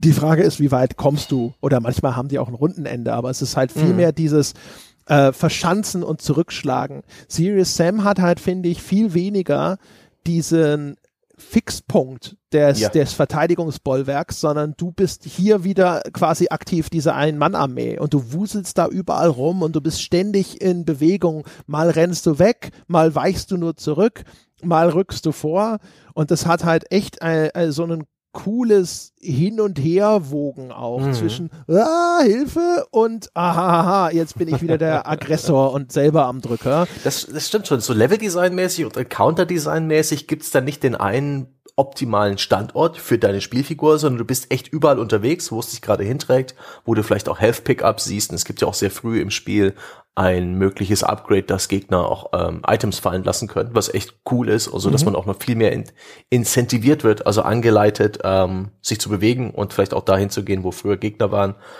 In diesen ganzen Horde-Modus-Dingern, wie es zum Beispiel Gears of War populär gemacht hat und wie es auch als Bonus-Modus in vielen Multiplayer-Spielen groß Zombie geworden ist. Zombie-Modus bei Call of Duty ja, da gibt's halt oftmals wirklich die defensive Stellung, dieses Einigeln, das Deckungssystem, ähm, Nazi-Zombie-Army oder ich glaube Zombie-Army Trilogy, wie das von Rebellion heißt und jetzt auch dieses neue Spiel, dessen Namen ich vergessen habe, die funktionieren alle so ein bisschen so.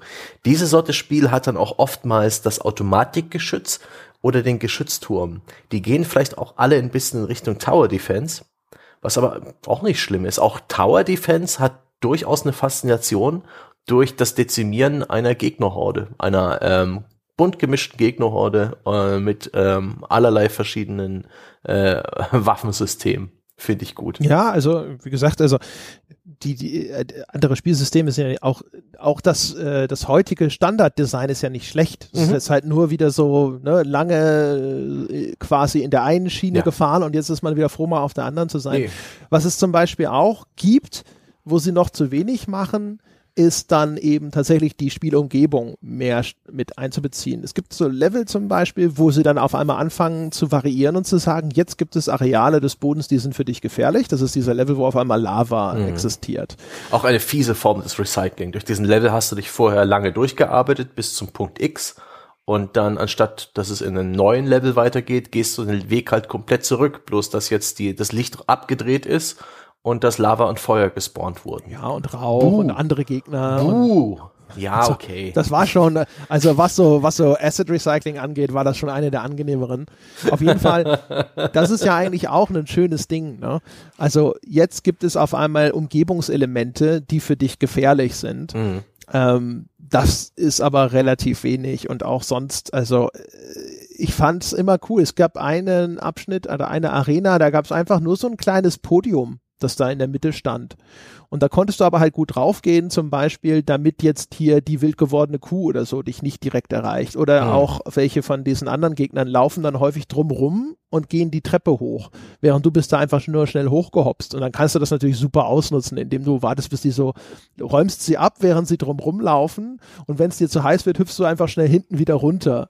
Ja, ähm, Mhm. und all solche Sachen. Und ich, ich bin fest davon überzeugt, wenn sie da richtig Zeit und Mühe reingesteckt hätten und genau an solchen Punkten besser gearbeitet hätten und das mehr ausgenutzt hätten, dann hätte es echt wirklich richtig, richtig geil sein können.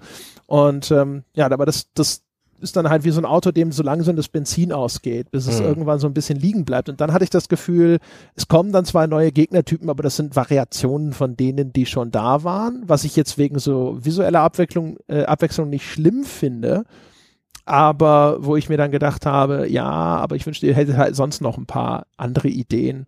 Also auch noch cool ist zum Beispiel die äh, Gegner mit den Schilden, die du so Mhm. entweder hinterlaufen musst, die kannst du dann halt nur von hinten treffen, oder du kannst sie halt vor allem mit der, mit diesem Melee-Angriff, mit diesem Nahkampfangriff dann super be bekämpfen. Und dann gibt's hinterher welche, die haben dann so einen riesigen äh, Ha- Steinhammer und dann musst du warten und ausweichen, wenn die zuschlagen und dann dich schnell hinten rumwuseln und ihnen in den Rücken schießen. Und das sind ganz klassische Designideen natürlich. Mhm.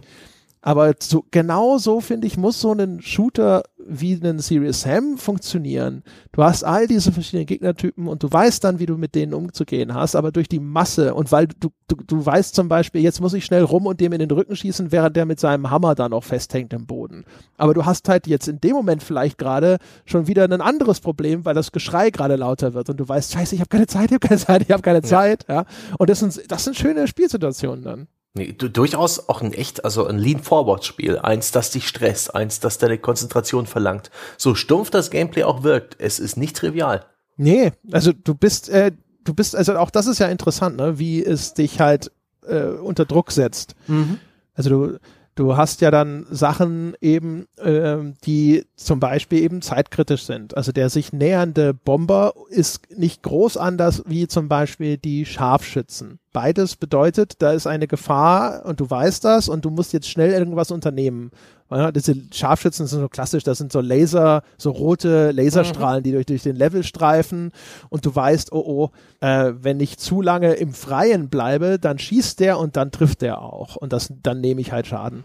Aber die, die, war, die, die, die, die, der Umgang ist halt trotzdem unterschiedlich. Ne? Beides äh, setzt dich unter Druck, weil du musst jetzt schnell sozusagen dieses Problem beseitigen. Aber bei dem Scharfschützen kann das auch nur sein, du gehst ums Haus rum und dann ist dieser Laserstrahl unterbrochen, du weißt, jetzt bin ich in Sicherheit, ich bin nicht mehr in seinem äh, Schießkorridor oder wie immer man das nennt. Ja.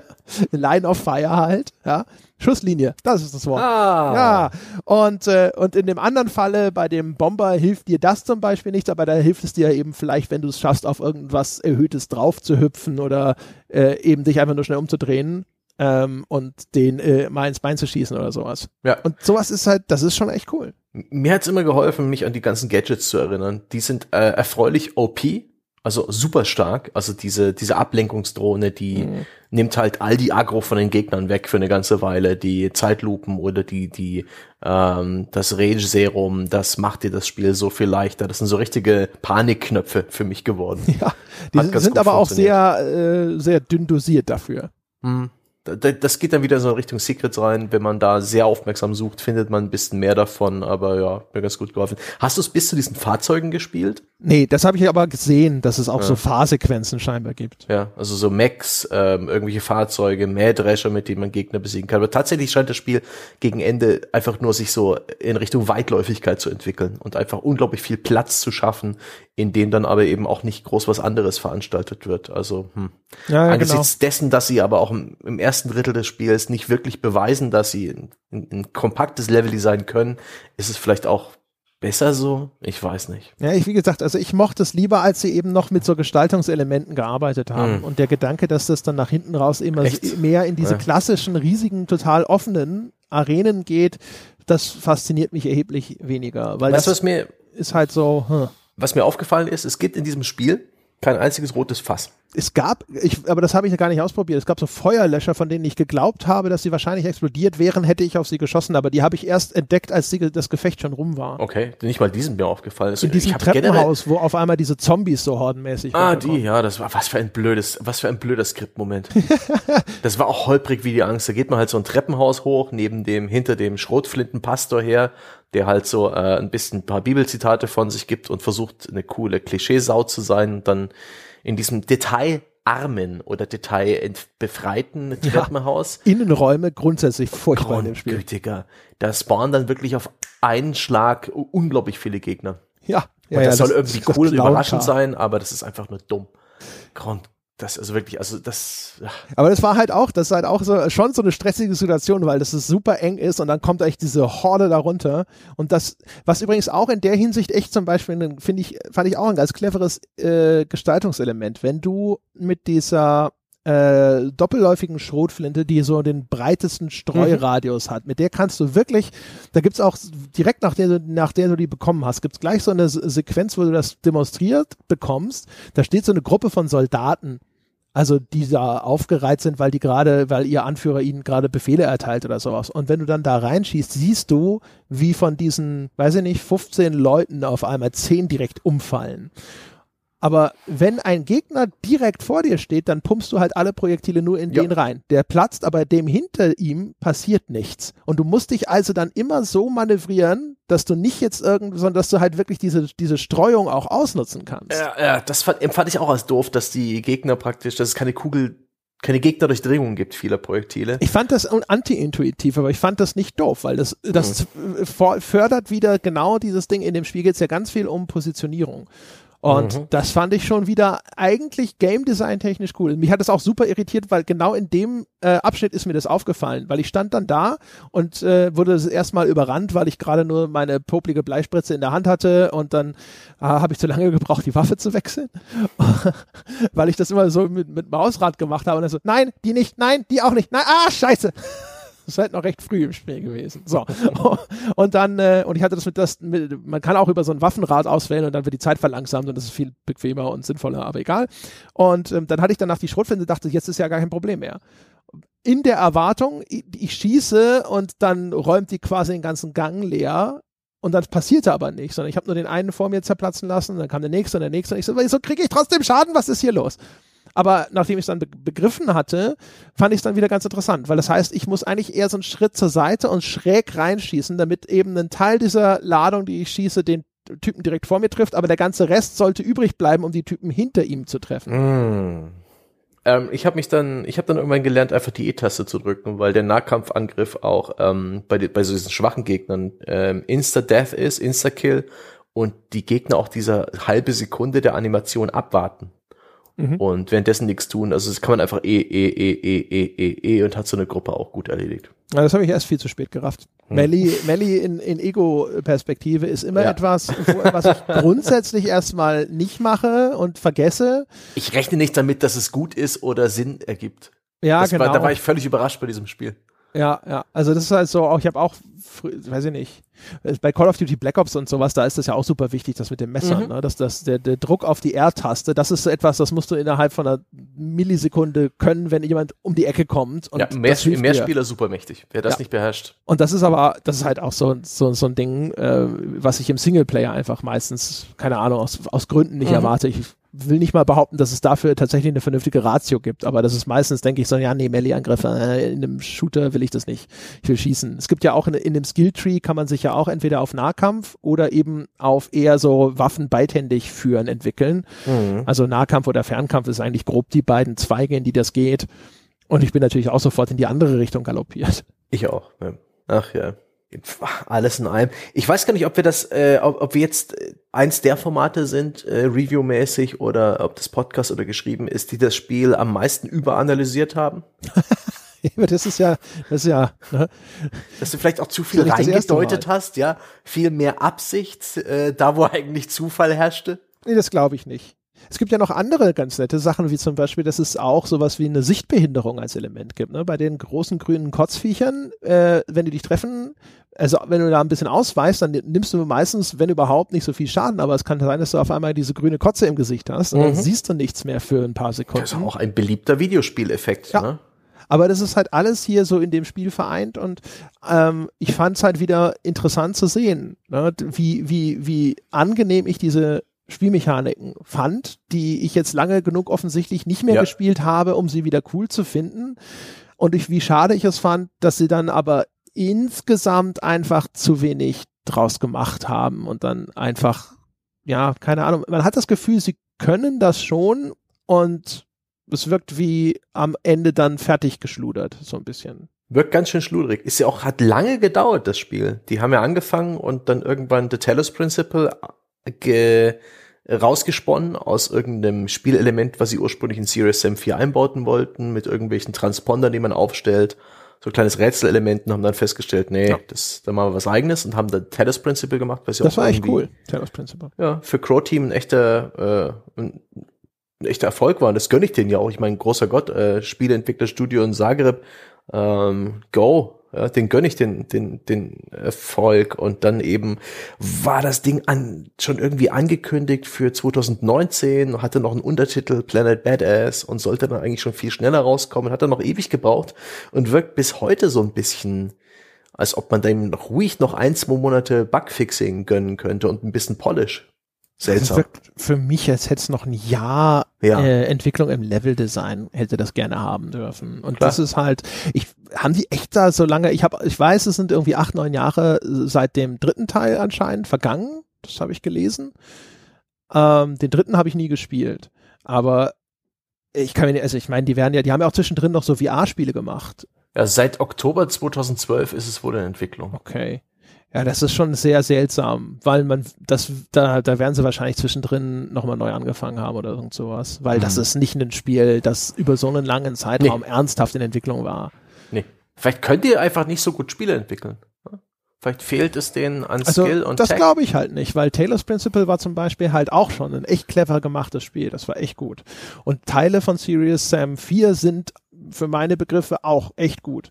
Und äh, gerade auch eben aus den genannten Gründen hat das die Grundlage, auf der man echt ein gutes Spiel bauen kann. Also so viel Unterschied ist da dann jetzt äh, nicht zu einem Doom, was zum Beispiel das reine clevere Game Design angeht, sondern die großen Unterschiede sind halt Polish und dann eben die Umsetzung von diesen einzelnen Designelementen in den einzelnen Leveln.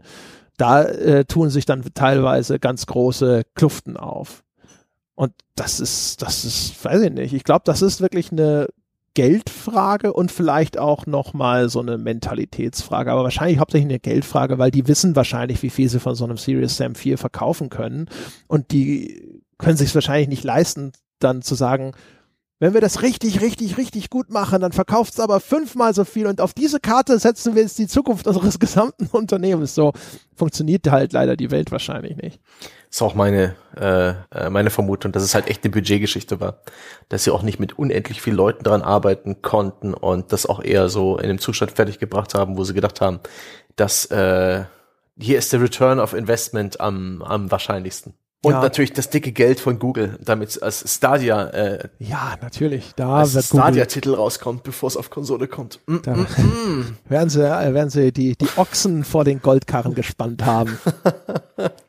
Was du vorhin noch gesagt hattest ähm, von von wegen ähm, äh, Sichtbehinderung. Ich muss auch sagen, dass ähm, dieser eine Gegnertyp, der, der, der dir es ein bisschen schwer macht zu zielen. Ich muss auch sagen, dass Serious Sam ein Stück weit mit einer realistischen und detailreichen Grafik in so eine Sackgasse rennt, dass je mehr Effekte es gibt und je detailreichere Grafiken, desto schwieriger ist es, dieses Spiel zu lesen. Wenn ich mich an die, ich glaube, das erste Serious Sam oder Serious Sam 2 erinnere, es gab eins von, von den frühen Spielen, das habe ich sehr viel gespielt, eben halt. Nicht wirklich durchgespielt oder so, aber immer wieder mal gespielt. Vielleicht auch bloß eine Demo-Version, ich weiß es nicht mehr. Mit so Pyramiden und ganz viel Platz dazwischen und unglaublich vielen Gegnern. Das war halt damals, weil die Grafik noch recht simpel war, super einfach lesbar. Und auch Serious Sam 3 habe ich mir jetzt Videos angeschaut. Da gab es so viel weniger Post-Process-Effekte, äh, dass es eben einfach klar war, welcher Gegner ist wo und äh, auch in der Distanz kann ich ihn gut erkennen und anvisieren. Und obwohl Serious Sam 4 äh, eine recht altbackene Grafik hat, hat es doch relativ viel ja viele Texturdetails, auch viele Umgebungsdetails, wenn da zum Beispiel Bäume im Weg sind oder auch irgendwelche Rauch- und Feuereffekte, insbesondere die Feuereffekte mit so einem Blumen, mit so einem Überstrahlungsbeleuchtung, Bloomlighting, das äh, war teilweise dann schon an der Grenze, dass das Spiel nicht mehr gut lesbar ist. Und ich sehe da auch eine Gefahr für Spiele dieser Art, je weiter die in Richtung realistische und effektgeladene Grafik gehen, dass es noch viel schwerer wird, die zu lesen. Ja, also das, das braucht eine sehr klare Formsprache, das ist richtig. Mhm. Und deswegen sind es eben auch von allen Spielen dieser Art, die ich genieße, sind es auch gerade die, die eine etwas altbacknere Grafik haben. Man denke an das fantastische Earth Defense Force, ein Horden-Ballerspiel äh, aus Japan, wo man halt riesengroße Massen an UFOs, an Riesenameisen und an Riesenspinnen in einer zerstörbaren, detailarmen Open-World-Umgebung ähm, erledigt. So gut, weil es halt so gut lesbar ist. Und die Grafik ist mies und die Animation und KI und, und vieles davon ist mies und teilweise auch absichtlich mies, aber das Spektakel ähm, ist bei Earth Defense Force eben auch 1A. Mhm. Und ähm, viele andere Spiele, was haben wir da noch? Ähm, ich hatte mal bei, aber warum, glaube ich, hatte ich äh, Immortal Red Redneck ganz kurz äh, in der Besprechung. Und das ist ein Roguelike äh, Ego-Shooter, der halt auch so ein ganz klassisches Design hat. Und den habe ich eine Zeit lang super gerne gespielt. Da habe ich auch dran denken müssen bei dem Serious Sam jetzt.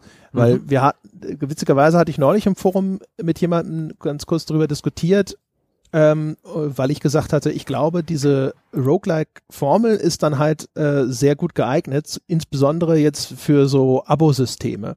Da ging es um die Prognose, wie, wie verändern sich denn die Spielelandschaft, wenn jetzt Abosysteme tatsächlich um sich greifen. Und äh, so ein Roguelike ist halt etwas, äh, das quasi dir, da kannst du den gleichen Content mehrfach durchlaufen oder vielleicht ist er auch zum Teil prozedural generiert. Mhm. Und ähm, du hast aber trotzdem deinen Spielspaß, weil das gerade in dieser Wiederholung liegt. Ne? Das ist quasi ein Designelement, das Durchlaufen von gleichen oder sehr ähnlichen Sachen. Und die Varianz kommt dann halt auch durch solche Perks oder ähnliche Sachen, die du dann halt auf einen neuen Run mitnehmen kannst. Und dann kommst du ein bisschen weiter. Ne? Das gleiche Ding nochmal, aber ein mhm. bisschen weiter. Und das ist dann natürlich gut, weil sowas eine hohe Spielzeit mitbringt, ohne dass du unglaublich viele Assets produzieren musst. Und da ja. habe ich so dran gedacht, ob das nicht doch die Formel gewesen wäre, die für so ein Series Sam unterm Strich auch ein bisschen besser gewesen wäre, weil so haben sie jetzt halt ihre 15 Level produziert. Und das sind aber eigentlich dann trotzdem lineare Level.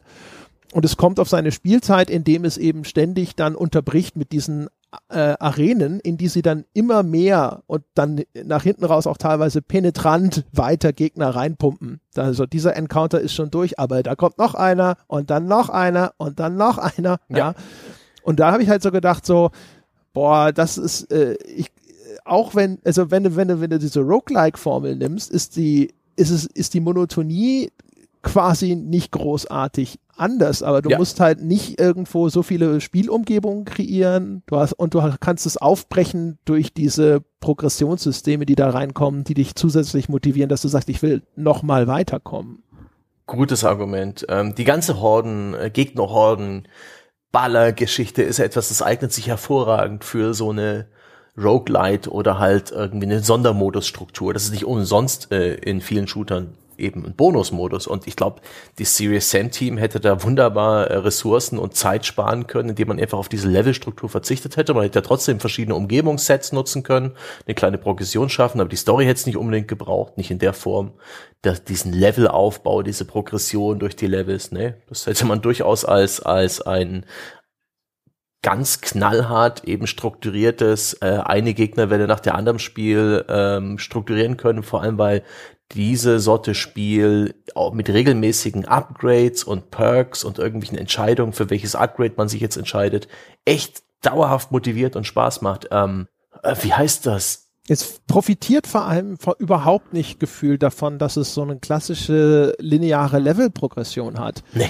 Also ja, eine neue Spielumgebung kommt hinzu und so, aber ansonsten diese Level sind nicht in einer Art und Weise designt, dass es interessant ist, durch diesen ja. Level voranzuschreiten. Du, du, kommst nie an den Punkt, wo du denkst, oh, das ist ja eine, eine hübsches Panorama, ein interessantes Gestaltungselement. Oh, wie interessant ist diese Welt gestaltet, davon möchte ich mehr sehen und ja. mir Zeit nehmen, die anzuschauen. Oh, ich möchte sie erkunden, weil ich irgendwie erwarte, dort noch weitere visuelle Gestaltungs- oder Erzählelemente vorzufinden. All das existiert überhaupt nicht, diese Spielwelt die ist dir insofern egal, außer dass du halt ab und zu mal einen neuen visuellen Stimulus willst und deswegen ist es schon gut, wenn sich dann die Spielumgebung thematisch nochmal wandelt, ne? dass du nicht die ganze Zeit nur durch die Straßen ja. von Carcassonne oder was auch immer durch äh, rumeierst.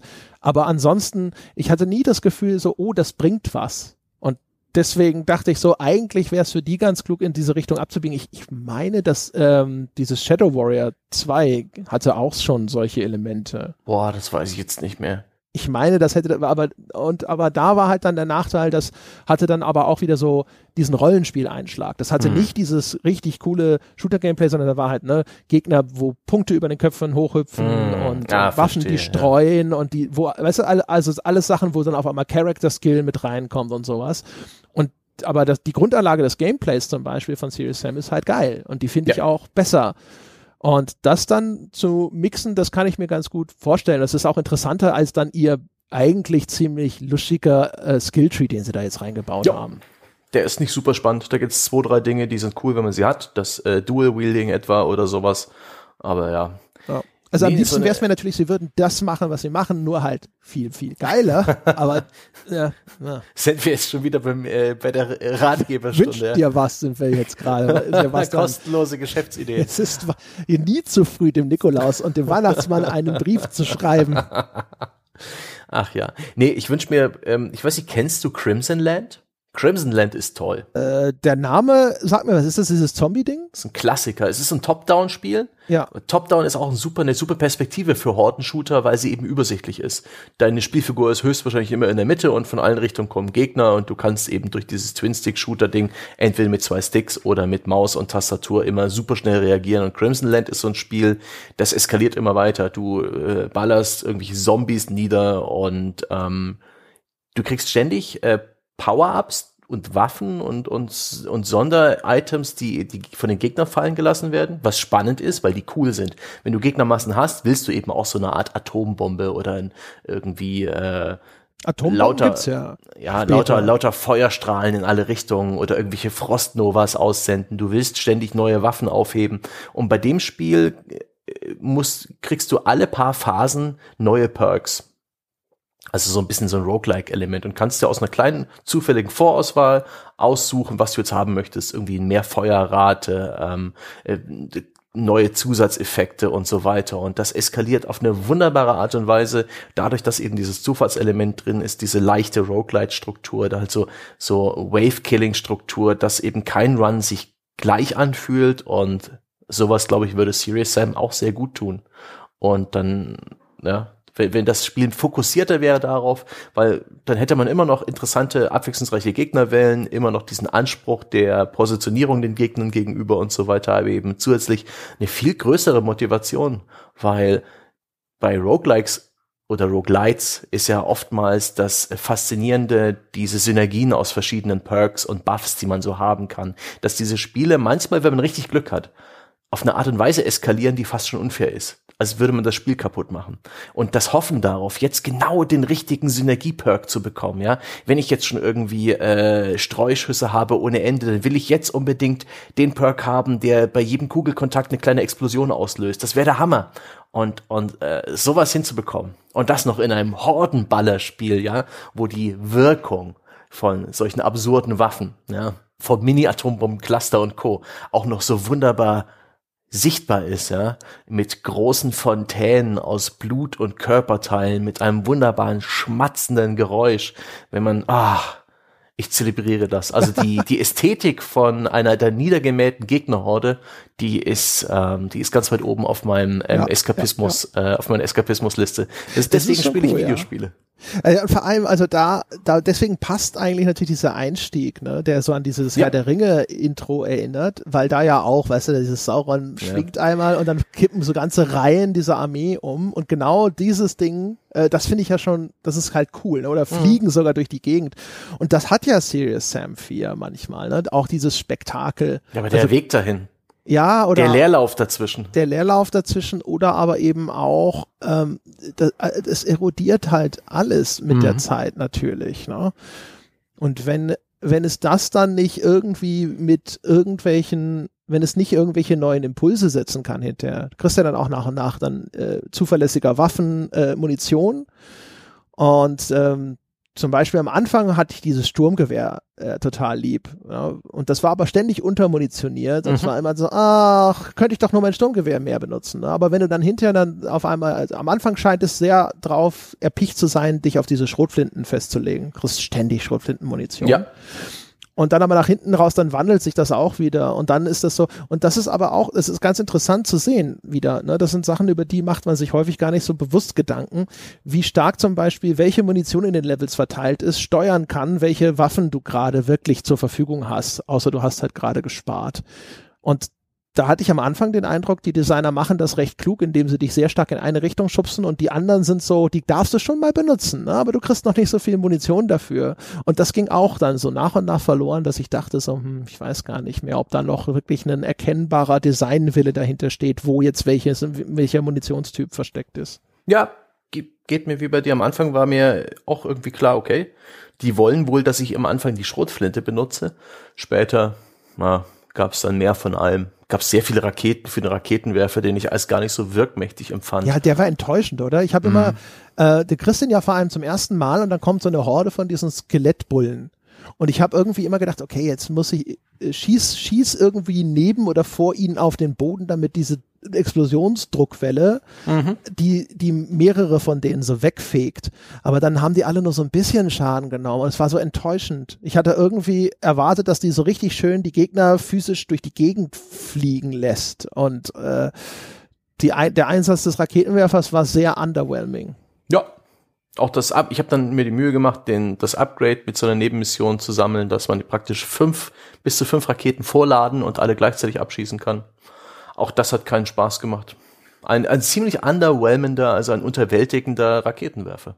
Ja, was echt schade ist, weil ich hatte sofort das Bild von dem ersten Doom im Kopf, wo, wenn du die Rakete daneben schießt, dann so diese zerfetzten Soldaten so nach links ja. so wegfliegen. Und genau den Effekt hatte ich eigentlich erwartet. Und dann war es eher so, ah, okay, das ist eigentlich wie eine langsam fliegende mhm. Schrotflinte. Das ist schon wichtig bei so einem Design einer Gegnerhorde, dass genügend Kanonenfutter dabei ist, dass jeder Schuss, also gerade jeder Schuss mit ein bisschen Flächenwirkung, auch ein bisschen, ja, ein bisschen Wirkung zeigt. Sie können ja gern Gegner einbauen, die zwei, drei Raketen schlucken, aber nicht nur. Ja, und vor allem doch nicht genau in dem Moment, wo du das erste Mal die Waffe ja. in die Hand gedrückt bekommst, um ja. Gottes Willen. Da muss doch was hin, wo Spektakel erstmal ist. Richtig. Du willst ja erstmal ein bisschen Spaß haben mit dem Ding. Ja. Oh, das war wirklich sehr, sehr komische äh, Entscheidung, da jetzt ausgerechnet auch den Gegnertypus da einzusetzen.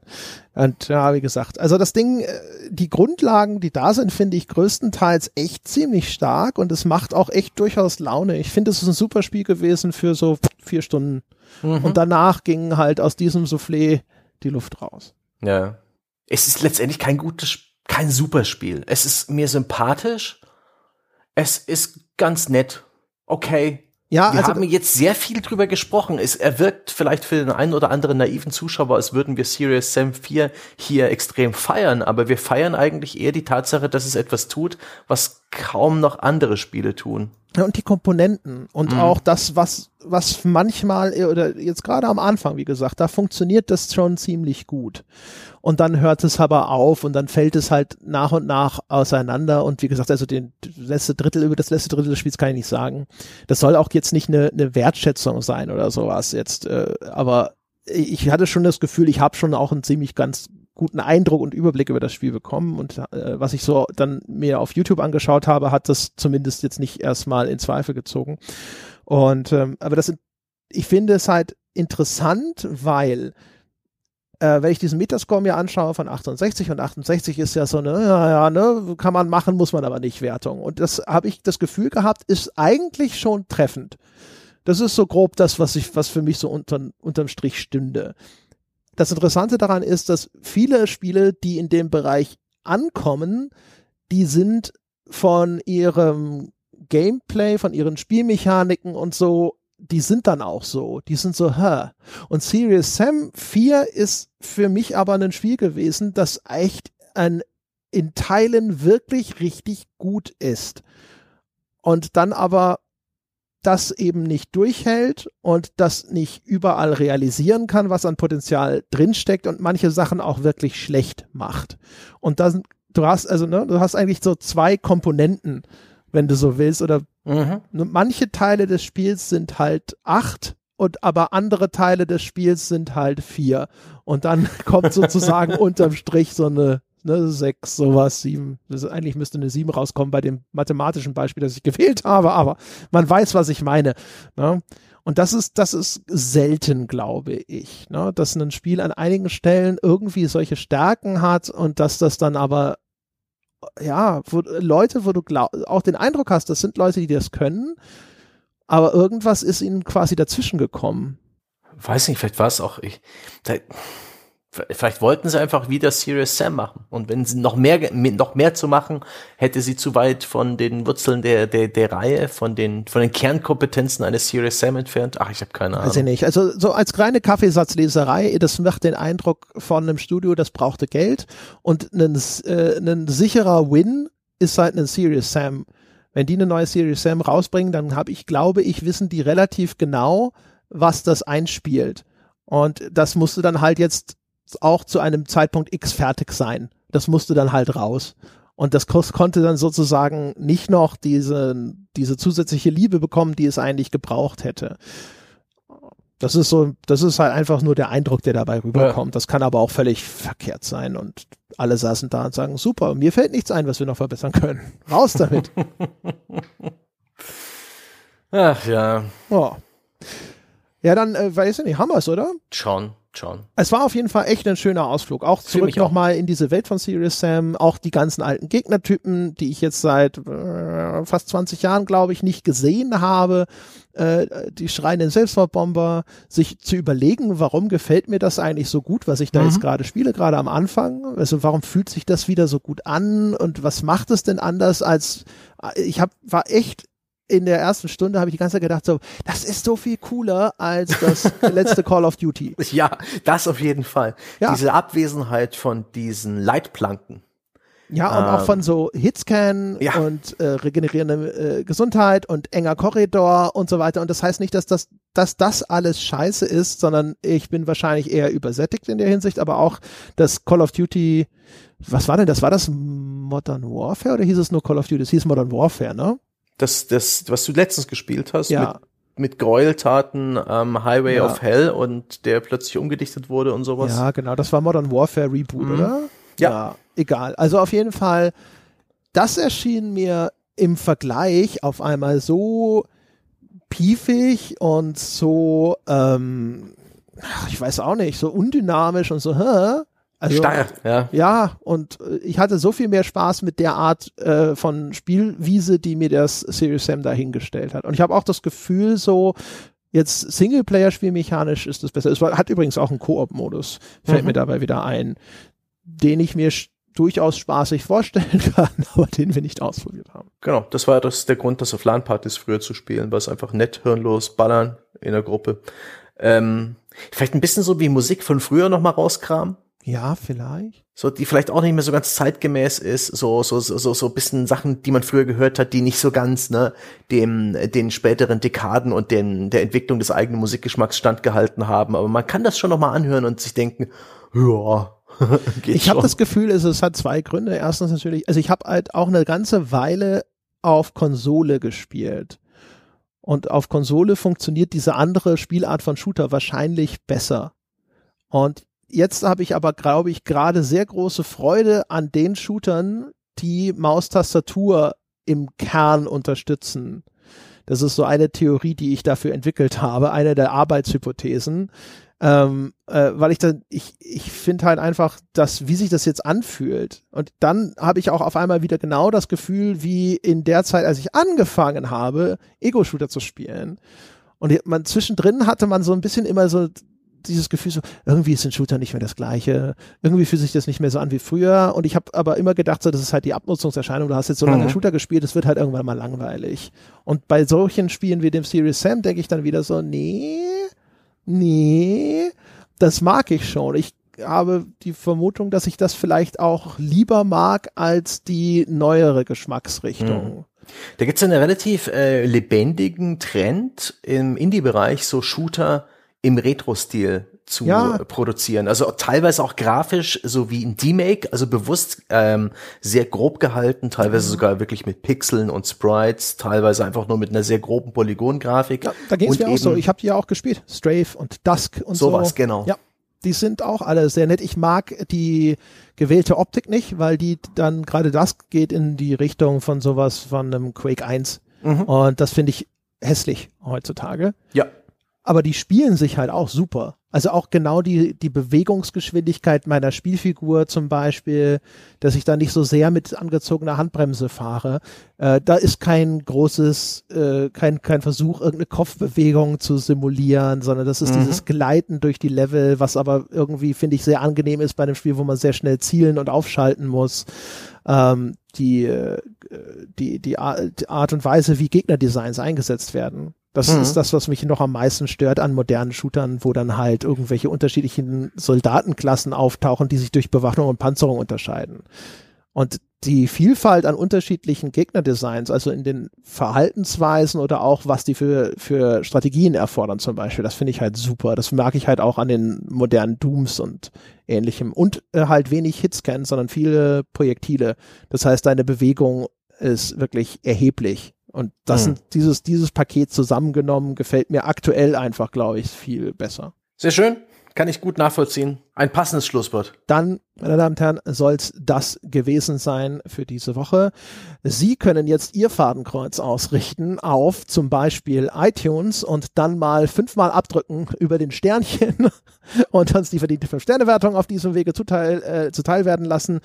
Da wären wir Ihnen erstens sehr verbunden, zweitens könnten Sie noch einen netten Kommentar dazu schreiben und dann lesen wir das. Dann lesen wir das immer spät nachts, damit wir gut schlafen und selig träumen können.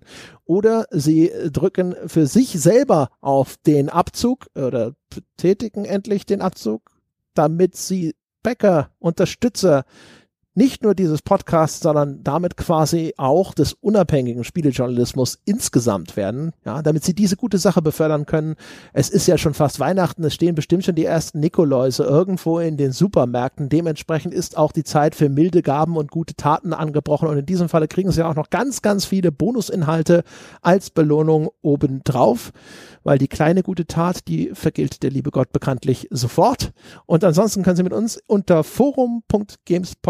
forum.gamespodcast.de landläufig bekannt als das weltbeste Spieleforum diskutieren und zwar über diese Folge oder alles andere, was Ihnen so auf dem Herzen liegt. Das war's für diese Woche. Wir hören uns nächste Woche wieder. Bis dahin.